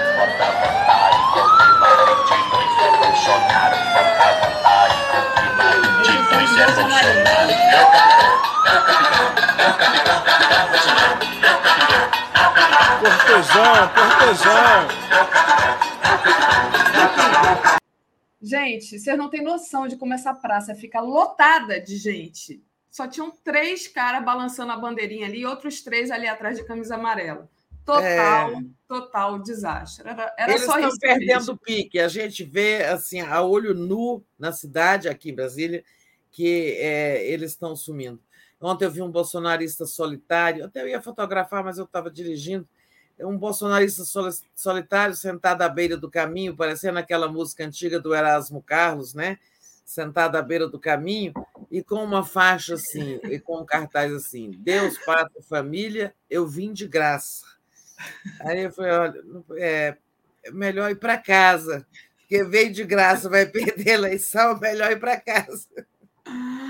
Ai, gente, olha, Tereza, mas enfim, a gente estava falando de, de como eles estão desesperados, mas eu queria voltar ao assunto lá do, do TSE, porque eu acho que a gente ainda não esgotou. Eu queria que você falasse do, do da decisão do Alexandre Moraes, né? É, enfim, é claro que isso tudo foi armado para, digamos assim, ter esse argumento do Bolsonaro dizer que não aceita porque foi prejudicado, mas tem vários furos do tipo a, a dona da rádio é amiga da Michelle, o, o, funcionário que foi exonerado já era bolsonarista, e aí o Alexandre Moraes mandou investigar por crime eleitoral por tumultuar a reta final. Você acha que isso vai dar em alguma coisa, Tereza? Assim, antes da eleição, não. O que dá é que não vai ter, sabe? A eleição vai seguir. A decisão do Alexandre de Moraes é segue o baile, né? Tipo, segue o baile, não tem fundamento nenhum nisso aí, e investigue se isso foi uma armação eleitoral para tumultuar né, a campanha na reta final. Isso ficará para depois. Antes da eleição, a gente não vai ter esse resultado, né?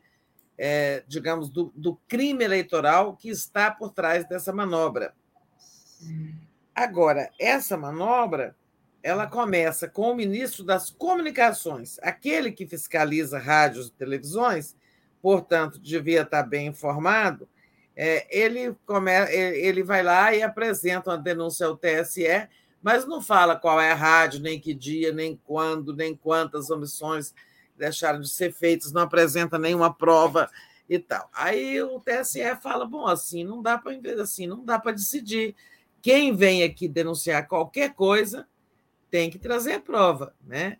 É, porque, inclusive, que muitos empregados é, não foram demitidos, é, digamos, de, sofreram é, assédio é, moral eleitoral mas não tem prova para denunciar o patrão. Inclusive, gente que já foi demitida porque não aceitou votar no Bolsonaro, mas ele não tem como provar. É, ele não pôde gravar o patrão, né? ele não pôde fotografar um documento, coisas assim. Ah, aí eles vieram com uma.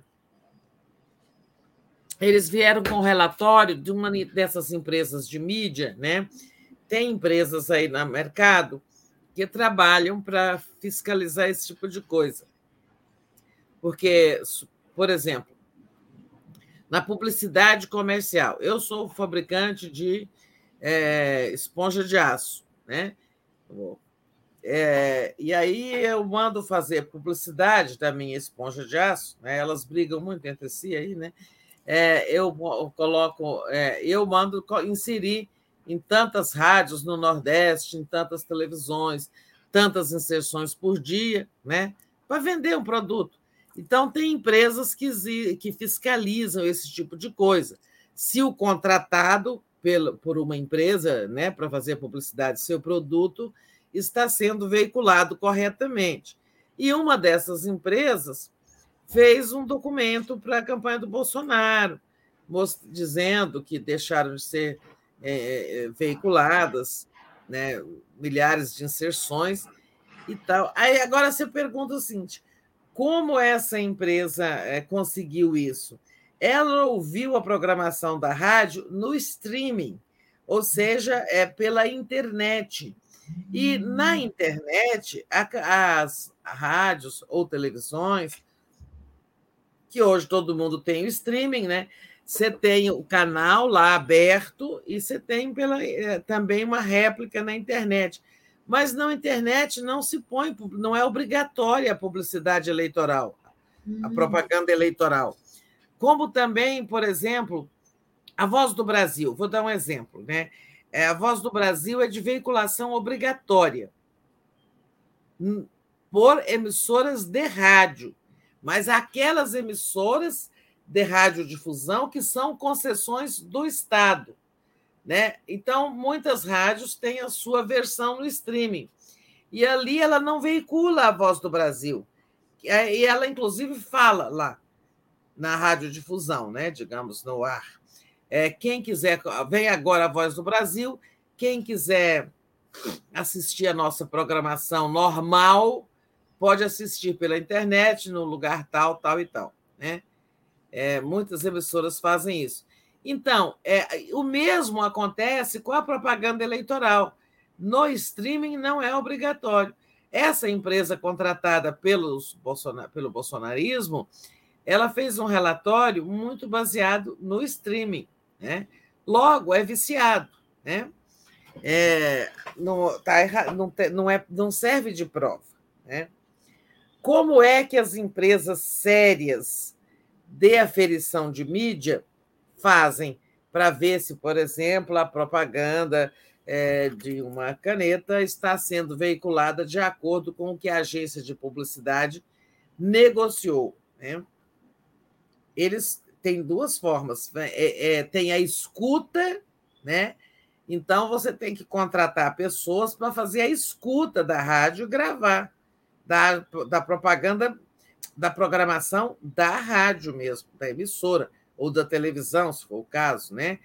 É, essa é a, a forma mais fiel de você aferir a, se uma coisa está sendo veiculada ou não na programação de um veículo, né? é a escuta.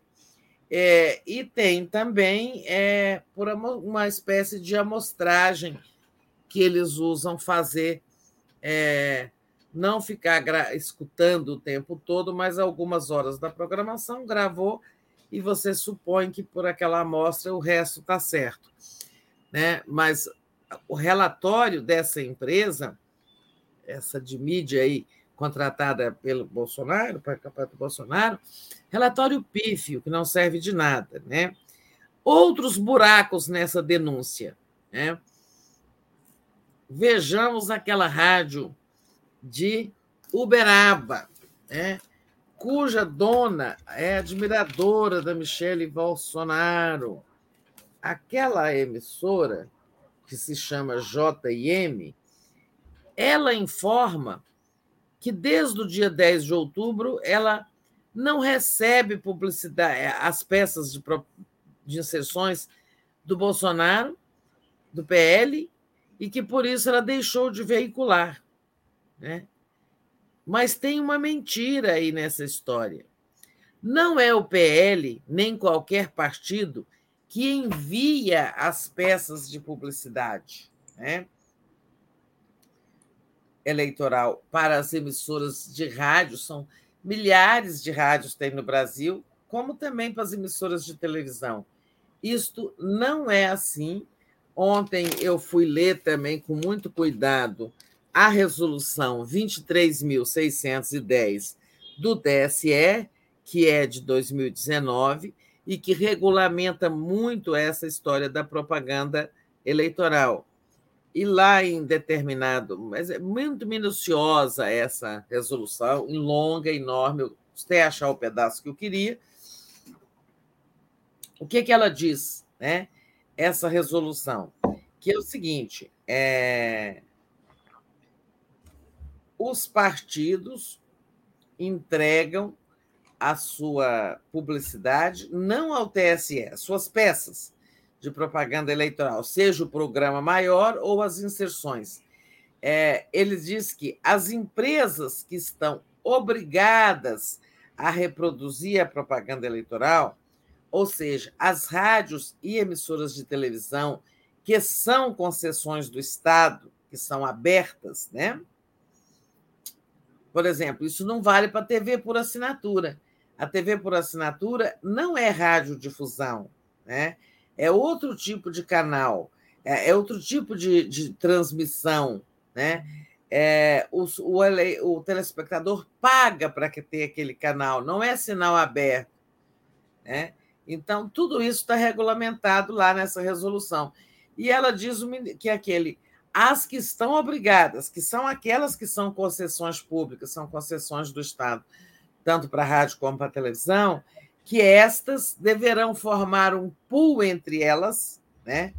Então tem o pool do rádio, tem o pool da televisão, e ali tem eles e que se organizem para ter um esquema, se eles quiserem fazer um revezamento, né? Para gerarem o horário eleitoral umas para as outras, né? É, então é o seguinte, tá lá, pool de rádio. É, eles escolhem uma rádio e entre eles, geralmente a maior, a que tem maior potência, maior, geralmente, e aquela vai receber do partido político a peça e gerar, né? Gerar quer dizer fazer uma transmissão coletiva para todas as outras emissoras de rádio que vão gravar lá no seu lugar, lá em Quixaramobim, sei lá, vão gravar a peça para exibição. Geralmente é avisado, vamos gerar o horário eleitoral de amanhã, sempre na véspera. Por isso que é sempre feito de véspera. Né? De modo que não tem isso de PL deixou de encaminhar as peças para a rádio JM de Uberaba. Isso tem história mal contada. E aí ela disse que procurou o TSE e não recebeu orientação, que ninguém orientou sobre o que fazer, e eles continuaram sem veicular as propagandas do Bolsonaro. Né? Isso tem toda a cara de armação, de coisa planejada. Né? Ah, é, diretora da rádio que se autodenunciou ao TSE faz campanha para Bolsonaro. Então, esta senhora loura aí, ela, ela foi dizer ao, ao TSE: olha, eu não estou veiculando, porque não estou recebendo do PL. Mas eles fizeram, elaboraram mal essa mentira, porque o PL nem o PT não entregam diretamente. Vocês imaginam se o PT ou o PL, imagina no primeiro turno com aquele tanto de partidos, se cada partido tivesse que encaminhar para cada emissora de rádio para cada emissora de televisão a sua peça de propaganda eleitoral. Isso era um trabalho insano, isso não é feito assim. É feito por geração. O que é geração? Né? É a, a, o partido vai lá e entrega para o pool, para a empresa que está na cabeça do pool, né? que é uma associação entre de emissoras. E ela diz o seguinte: vou gerar, quando vai gerar, a gente fazia muito isso na EBC, não com propaganda eleitoral, mas gerar, por exemplo, a cadeia de rádio e televisão, quando o presidente fala. Participei muito disso quando eu dirigi a EBC. De vez em quando, um, o presidente ou um ministro faz uma cadeia de rádio e televisão, né, de, de exibição obrigatória por todas as rádios e televisões. Aí a EBC, naquele momento, manda um aviso para todas elas. Vamos gerar às 14 horas é, sei lá, às 20 da noite, o programa, é, a, a, o discurso do presidente em canal de em cadeia de rádio e televisão. Gerar é uma transmissão fechada, né, que não está ainda ao ar para as outras pessoas verem, mas que a emissora receptora grava para depois exibir para todos. Tá? Então, isso que é a geração. Né? A, a, a, ninguém entrega em mãos. O PL não manda também, nem por e-mail, nem por zap, nem por nada. O PL não entrega propaganda pra, diretamente para uma rádio ou outra, como está dizendo essa senhora, dona dessa rádio de Uberaba. Ela, ao que, que tudo indica, quis se criar um caso verdadeiro de não exibição para dizer que foram milhares de rádios. Né? Por exemplo, inventaram lá a Rádio Bispa de Recife. Né? Aí a rádio está dizendo, ela, ela inclusive se diz de direita, defensora, combatente do aborto, defensora dos valores da pátria, da, tal, é, aquelas coisas, pátria, Deus, família e tal. Mas diz, olha, mas estão dizendo que nós não exibimos e anunciando 83,7, mas a nossa frequência é 93,1, sei lá, coisa assim, os números aqui devem estar errados, mas.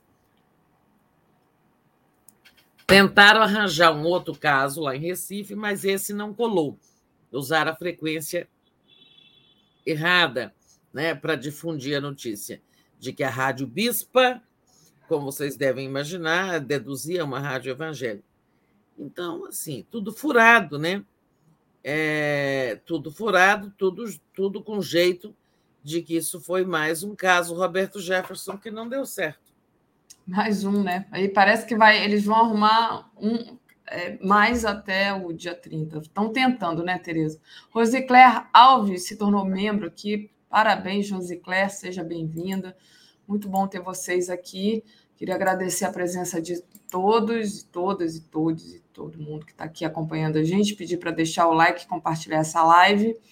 E vou agradecer a Malu da Flon, que diz: os caras foram se meter com a República Socialista de Laranjeiras. Ha, ha, ha, ha. amo meu bairro. Falando lá da Praça São Salvador, né? Hoje tem lavagem da praça para desinfetar essa galera que passou por lá. Então, parabéns ao pessoal lá da praça, querido. A Paulo Miranda, choradeira é liberada a mamadeira é regrada.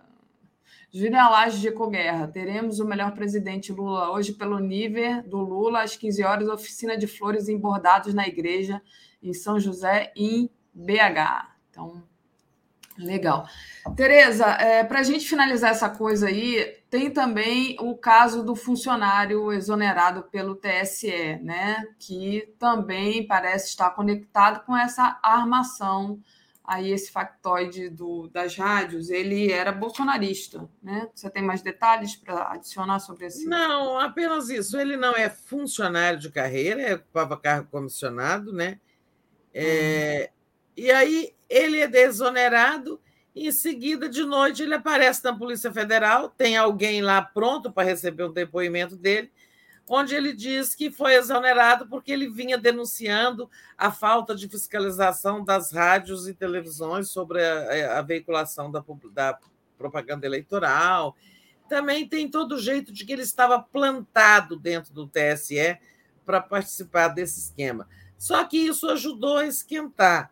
Há quem diga que o TSE não devia ter feito essa demissão ontem, que era melhor ter deixado esfriar, o cara já ficou até aqui, porque isso aumentou a, a tensão e a fofocada dentro, né, sobre esse assunto das rádios, mas, enfim, era uma peça da narrativa, né, uma peça do esquema. É, eu queria falar de Minas, porque não está no nosso roteiro, mas saiu a Quest Minas. Quer falar? Vamos falar agora, então. Eu já até coloquei aqui mas coloco novamente que é ali a Quest de Minas. Lula tem 53% dos votos válidos e Bolsonaro 47%. Né? Então, a vitória no Estado é vista como fundamental para chegar à presidência da República. No primeiro turno, Lula teve 48,29% entre os mineiros e Bolsonaro 43,60%. Estava nessa, tá nessa guerra aí, porque Minas é importante, né, Tereza? É, nós temos a mística não é só uma mística, é uma história, né? É uma história real de que nunca nesse período democrático de é, 85 para cá, nunca é um candidato a presidente que perdeu em Minas ganhou no Brasil. Né? Os, que, os que venceram no Brasil venceram em Minas. E não é, sabe, não é o oculto do mistério se escondeu, como diz a música do Caetano Veloso, né? o ciúme, né? É, que tem um verso lindo, né? Velho Chico vens de Minas, onde o, o oculto do mistério se escondeu. Não é que o oculto do mistério se escondeu em Minas, é que lá é que o Estado é uma síntese cultural, geográfica, social do Brasil. Né? Uma síntese geográfica, por exemplo, norte de Minas volta com o Nordeste, o sul é mais para São Paulo, o leste de Minas está mais para o Rio de Janeiro, é, o oeste aqui, o sudoeste, região ali da, é, da, da Serra da Canastra, região muito influenciada por São Paulo. Já o, o noroeste, quer dizer, a parte mais acima do triângulo, é influenciada por Goiás, pelo agronegócio, e o bico de Minas, que é o nariz de Minas, é, que é ali o Alto Paranaíba o Triângulo Mineiro, que é a minha região, né? Uma, um lugar, uma região muito também influenciada por todos os lugares, por Goiás, por Minas, pela Bahia, né? Logo acima está o Grande Sertão, Veredas de Gracilian, de Guimarães Rosa, enfim. É, Minas é essa síntese, por isso que é importante. Eu estava assim, muito preocupada com as notícias de que o Bolsonaro tinha virado em Minas, que eram factoides, né? ou fake news. Mas aí você disse, em votos válidos, agora a Quest traz a pesquisa, 53 a 47, em votos totais, 45 Lula, 40 Bolsonaro. Mas, como eu já expliquei ontem, tanto aqui no Bom Dia como no Boa Noite, a pesquisa Quest, ela, nesse segundo turno, está fazendo uso daquela ferramenta que eles chamam Likely Voters.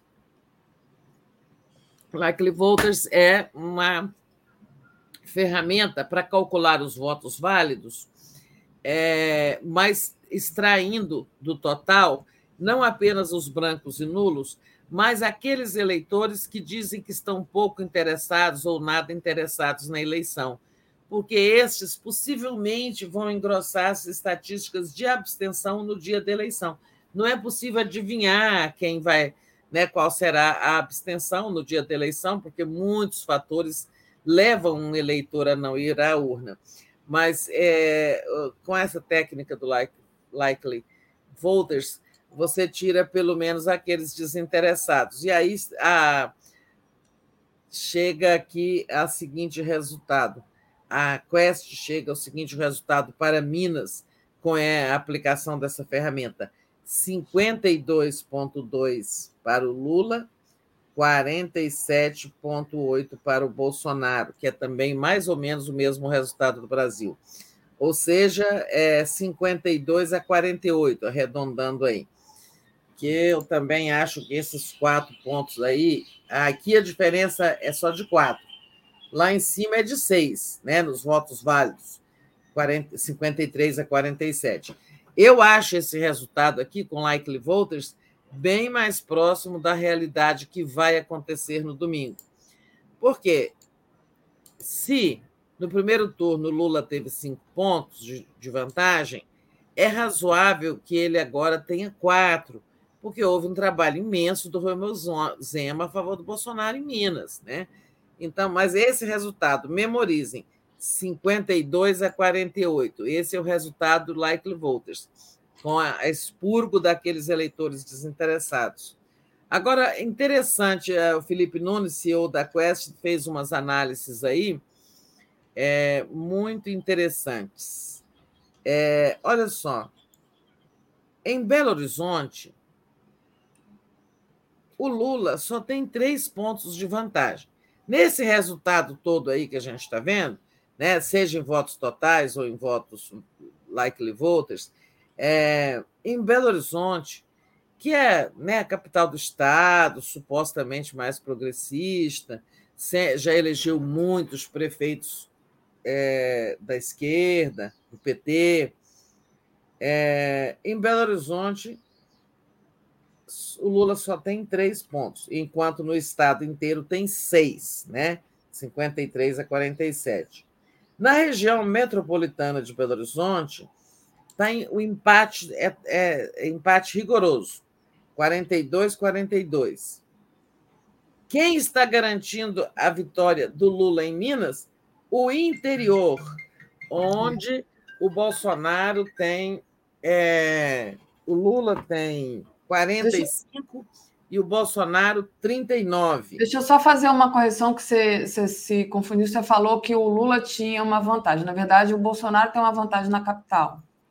Você, você trocou na hora de dizer Lula por Bolsonaro. Não, então eu li errado mesmo. É, eu, eu entendi mal. O, o Bolsonaro é que ganha na capital? É, tá aqui, ó, o, o, o slide da Quest. O Bolsonaro está com 43 e o Lula com 40 na capital. Na região metropolitana, o, o Lula está com 42 e o Bolsonaro está com 42, está empate. É empate. E no interior, o Lula está com 45 e o Bolsonaro com 39. Nossa, eu não, eu não tinha visto. Eu achei que era o Lula que tinha 43 na capital. É, isso é mais surpreendente ainda. O, o Bolsonaro está liderando em Belo Horizonte. Eu não estou nem acreditando nisso, hein? É, foi, é... Que, foi a. Eu, eu peguei aqui do Twitter do Felipe Nunes, né? Não, você claro. foi falando, é... aí, aí você falou que o Lula tinha três, três pontos de vantagem, aí eu, aí eu olhei e falei, acho que ela trocou é. Lula por Bolsonaro. Não, não troquei, não. É porque eu anotei também no meu caderno, mas eu anotei como sendo em Belo Horizonte, escrevi Lula, Lula só três pontos. Mas eu, digamos, eu transcrevi errado, né? Eu não prestei devida atenção. Isso aí é muito, é muito espantoso o Bolsonaro liderar em Belo Horizonte. Eu nem acredito nisso. Até vamos, eu, quando eu digo não acredito nisso, não estou duvidando. Você trouxe aí a planilha da própria Quest. Eu estou uhum. discutindo esse resultado, tá? É. Porque é, é a terra do é, o Alexandre Calil, o apoiador de Lula, é o prefeito de Belo Horizonte até, até antes da eleição trabalhou muito pelo Lula, mas vamos ver em outras pesquisas. O que eu achei interessante, então, fica mais interessante ainda, é se Bolsonaro ganha na capital e empata com Lula na região metropolitana, é o interior de Minas que está garantindo a vitória do Lula em Minas. É, e pelo interior, a gente não pense só nas cidadezinhas, né?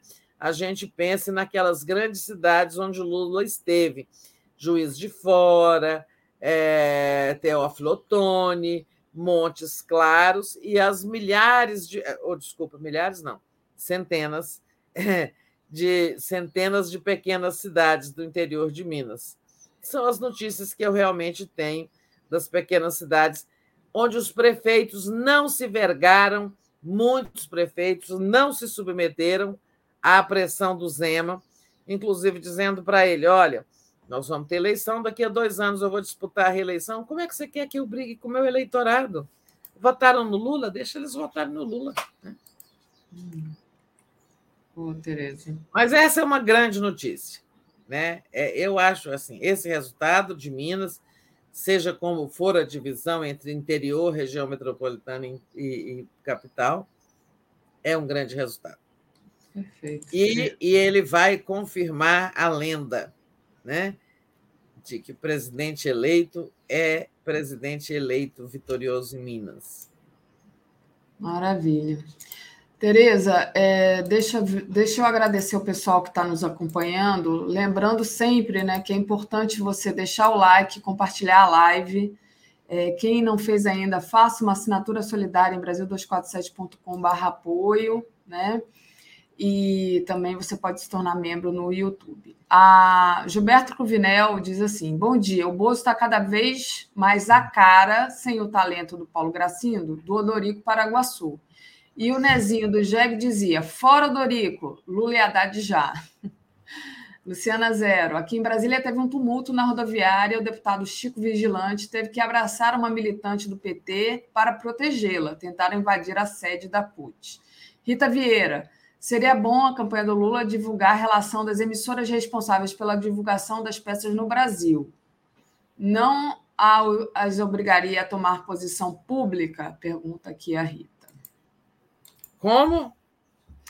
É, deixa eu ler de novo, então é, a Rita Vieira ela, ela pergunta: seria bom a campanha Lula divulgar a relação das emissoras responsáveis pela divulgação das peças no Brasil? Não, não as obrigaria a tomar posição pública? Você entendeu, Tereza? Não, não é a campanha do Lula que tem que divulgar. Esses dados são do Ministério das Comunicações. Onde existe uma rádio concedida pelo Ministério das Comunicações, ela, ela, ela está obrigada nem é também, nem mesmo é o TSE. Esse assunto das rádios é o seguinte: a lei manda que elas diz que elas são obrigadas a exibir e que elas devem se organizar para receber a peça. Uma delas receber dos partidos e compartilhar com as outras via geração de áudio ou de, de som ou de som e imagem. Né? Perfeito. Tereza, para a gente finalizar agora, tem dois assuntos, né? Um ainda é sobre aqueles relatórios das fiscalizações é, que os militares fizeram é, sobre as urnas eletrônicas. O TCU está cobrando, é, o TSE também cobrou, mas os militares não apresentaram até agora. Será que estão deixando para apresentar quando o Bolsonaro perder, né? E ter mais ali algum, alguma argumentação? né, para dizer que o Bolsonaro não perdeu, foi a UNA que não funciona direito. É, e o outro seria o apoio internacional. E aí, é. se você quiser falar dos dois, é, ou se quiser escolher um, eu só agradecer aqui, seis seguidores, salve Comitê Popular de Lutas de Rio das Ostras, Rio de Janeiro, toda a esquerda de Rio das Ostras, unidos contra o Bolsonaro com atividades diárias. Então, parabéns aí ao Comitê Popular de Lutas de Rio das ostras aqui no Rio de Janeiro. Tereza, e aí? Os militares, ontem teve nova cobrança do TCU. Cadê o relatório? Né? TSE já cobrou, mas ontem a cobrança veio do TCU, que eles não apresentam. Depois que eles gastaram dinheiro, ajudaram a, a, a digamos, a tensionar o ambiente eleitoral com exigência de apuração paralela, de mudança na metodologia do teste de amostragem, né? o teste de. É, como que é o nome, na verdade? É, teste de conformidade das urnas que é feito no dia da, que é feito no dia da eleição. Né? É, eles não apresentaram, estão enrolando, estão enrolando, e vão apresentar depois. E sabe o que, é que vai acontecer? O Bolsonaro perdendo, eles vão apresentar um relatório dizendo que o nosso sistema eleitoral é maravilhoso, que não encontraram nenhum indício de fraude, tá? que fizeram os testes de amostragem, de conformidade, vão dar parabéns ao TSE, porque aí esses militares eles vão querer se recompor com o sistema, entendeu? Eles são, eles são parecidos com o Centrão, tá? Boa. Eu acho que vai ser isso. Ou seja, toda essa lenga-lenga, toda essa poluição é, que eles aprontaram no debate sobre urnas eletrônicas, isso tudo vai para o lixo da história, porque eles não acharam nada e não, não vão achar. Não estará aí o Bolsonaro para eles tentarem agradar o Bolsonaro questionando urnas eletrônicas vai estar o Lula presidente, um novo Congresso e tal. Eles vão dizer que está tudo ótimo. Eu acho que vai ser desse jeito, sabe? Vão dar é o famoso café frio, né, Tereza? Que é, é. Exato. Eles vão defender. Aí depois que eles. Bolsonaro já estará derrotado, vão dizer que está tudo muito bem. Pode crer, tomara. Agora, né? outra coisa são os apoios internacionais.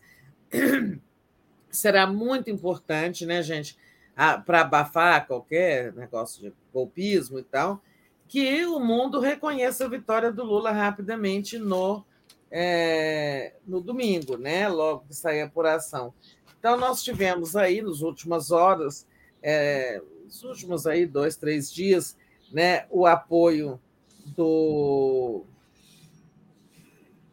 Pedro Sanches, que é o primeiro-ministro espanhol, lá eles chamam presidente, presidente do governo, porque tem, tem o rei, né? É uma monarquia constitucional, e o presidente do governo, que na verdade é o primeiro-ministro. O Brasil merece o progresso, o Brasil merece Lula, disse o Pedro Sanches. O Antônio Costa, primeiro-ministro de Portugal, também social-democrata, como Pedro Sanches. O Brasil e o mundo precisam de Lula da Silva. Né? E teve também o prefeito de Roma, o Roberto Galtieri, que disse: é, com Lula presidente, é, o povo brasileiro voltará a ter direito, é, vai recuperar a justiça social, o desenvolvimento e o resgate a que tem direito. Né? Mais ou menos isso disse o prefeito de Roma. Agora, tem todo esse pessoal aqui da América do Sul, né? presidente da Argentina, presidente da Bolívia, presidente da Colômbia, é, presidente do Chile. Né? É, agora, é importante que os Estados Unidos também reconheçam logo, é, e eu acho que os Estados Unidos vão ser, talvez sejam o primeiro país a reconhecer. É, talvez o primeiro seja a Argentina, né? a é. cumprimentar o Lula. Argentina, onde o Alberto, onde o Alberto Fernandes né, visitou o Lula na cadeia. Lembrando que agora, este ano, durante a campanha, o Lula foi a Buenos Aires festejar com ele o Dia da Democracia, ali aquele evento na Praça de Maio, né? Então, são muito, né, muito ligados. O, o, o PT e o peronismo têm laços muito fortes e tal. É, tem toda uma lorota aí, né? Agora, uma troca de farpas, voltando aos assuntos domésticos, tem toda uma troca de farpas aí entre o Paulo Guedes, né? E o, e o ex-presidente do Banco Central, como chama ele mesmo, de vez em quando eu tenho aqui uns brancos o... da idade. É... Troca de farpas entre o Paulo Guedes e o. Meu Deus, cadê essa matéria que estava aqui? É o Henrique Meirelles? Henrique Meirelles. Então, o Henrique Meirelles e o Guedes trocando farpas, porque o Guedes disse que é, o Meirelles, que diz que vai ser ministro do Lula, nem economista é, desmerecendo o Meirelles. Meirelles nunca disse que vai ser ministro do Lula, possivelmente não será. Eu acho que ele vai colaborar com Lula, mas ele, olha, ele está sendo na área econômica, ele está tendo uma atuação equivalente à da Simone Tebet, né? Eu compararia é. assim, o Meirelles. Agora, o Guedes foi um gran, foi um excelente cabo eleitoral por Lula mesmo, né? Como brincam alguns por aí. É, essa história de deixar vazar um documento onde está previsto, é, onde estão previstas as não correções das aposentadorias e do salário mínimo pela inflação, isso foi de uma grande ajuda. Permitiu ao Lula retomar o, debate econômico quando eles estavam aí impondo aquela pauta de costumes, né? O é, que, que é mesmo as pautas de costumes que a gente está sempre discutindo? Nós estávamos antes do Roberto Jefferson, é, aborto, essas coisas todas, né? É, satanismo, banheiro unissex. É, exatamente. Então, o Guedes, olha, é, mas, mas é claro que ele não vai ser é, de nenhuma forma agradecido por esses serviços que prestou a campanha do Lula. Não pense ele que vai ganhar alguma coisa, né? Não, exatamente. Tereza, é, estamos chegando aqui na reta final do nosso, da nossa participação hoje. Queria agradecer a Maria Socorro, que está sempre aqui conosco, a nossa querida Maria Socorro, ela diz assim: Bom dia, grande Tereza, eles virão com tudo. Sábado, Lula lá, Haddad cá, Avenida Paulista, às 14 horas, Comunidade 247, divulguem, virado paulista, um prato, vamos. Kaique Butler, Daphne, please, põe a agenda do PT do Rio de Janeiro na tela. Não é a agenda do PT, tá, Kaique? É a agenda do que vai acontecer. Do Lula. É. E ainda tem ainda tem muita coisa que está acontecendo que não está. Ué, cadê? Não abri, não? É, que não está acontecendo, que tá acontecendo e, e que não está aqui nessa agenda, nesse card, mas eu vou falar rapidamente aqui. Por exemplo. Lembrando uma... que hoje tem debate para governador, né? Em São Paulo, Sim. Haddad Tarcísio e em outros 11 estados. Isso. Então, hoje, às 16 horas, tem cortejo feliz, concentração da cultura na Cinelândia, cortejo para Lapa, e às 18h30 tem Carna Lula na Lapa, encontro de blocos e de alegria nos Arcos da Lapa. Amanhã tem 17 horas, Luzes pela Democracia, caminhada Candelária, Cinelândia com lanternas dos celulares. E aí, sábado tem às 10 horas da manhã carreatas populares em todos os municípios e bairros, e é, domingo, às 17 horas, tem a população na Cinelândia.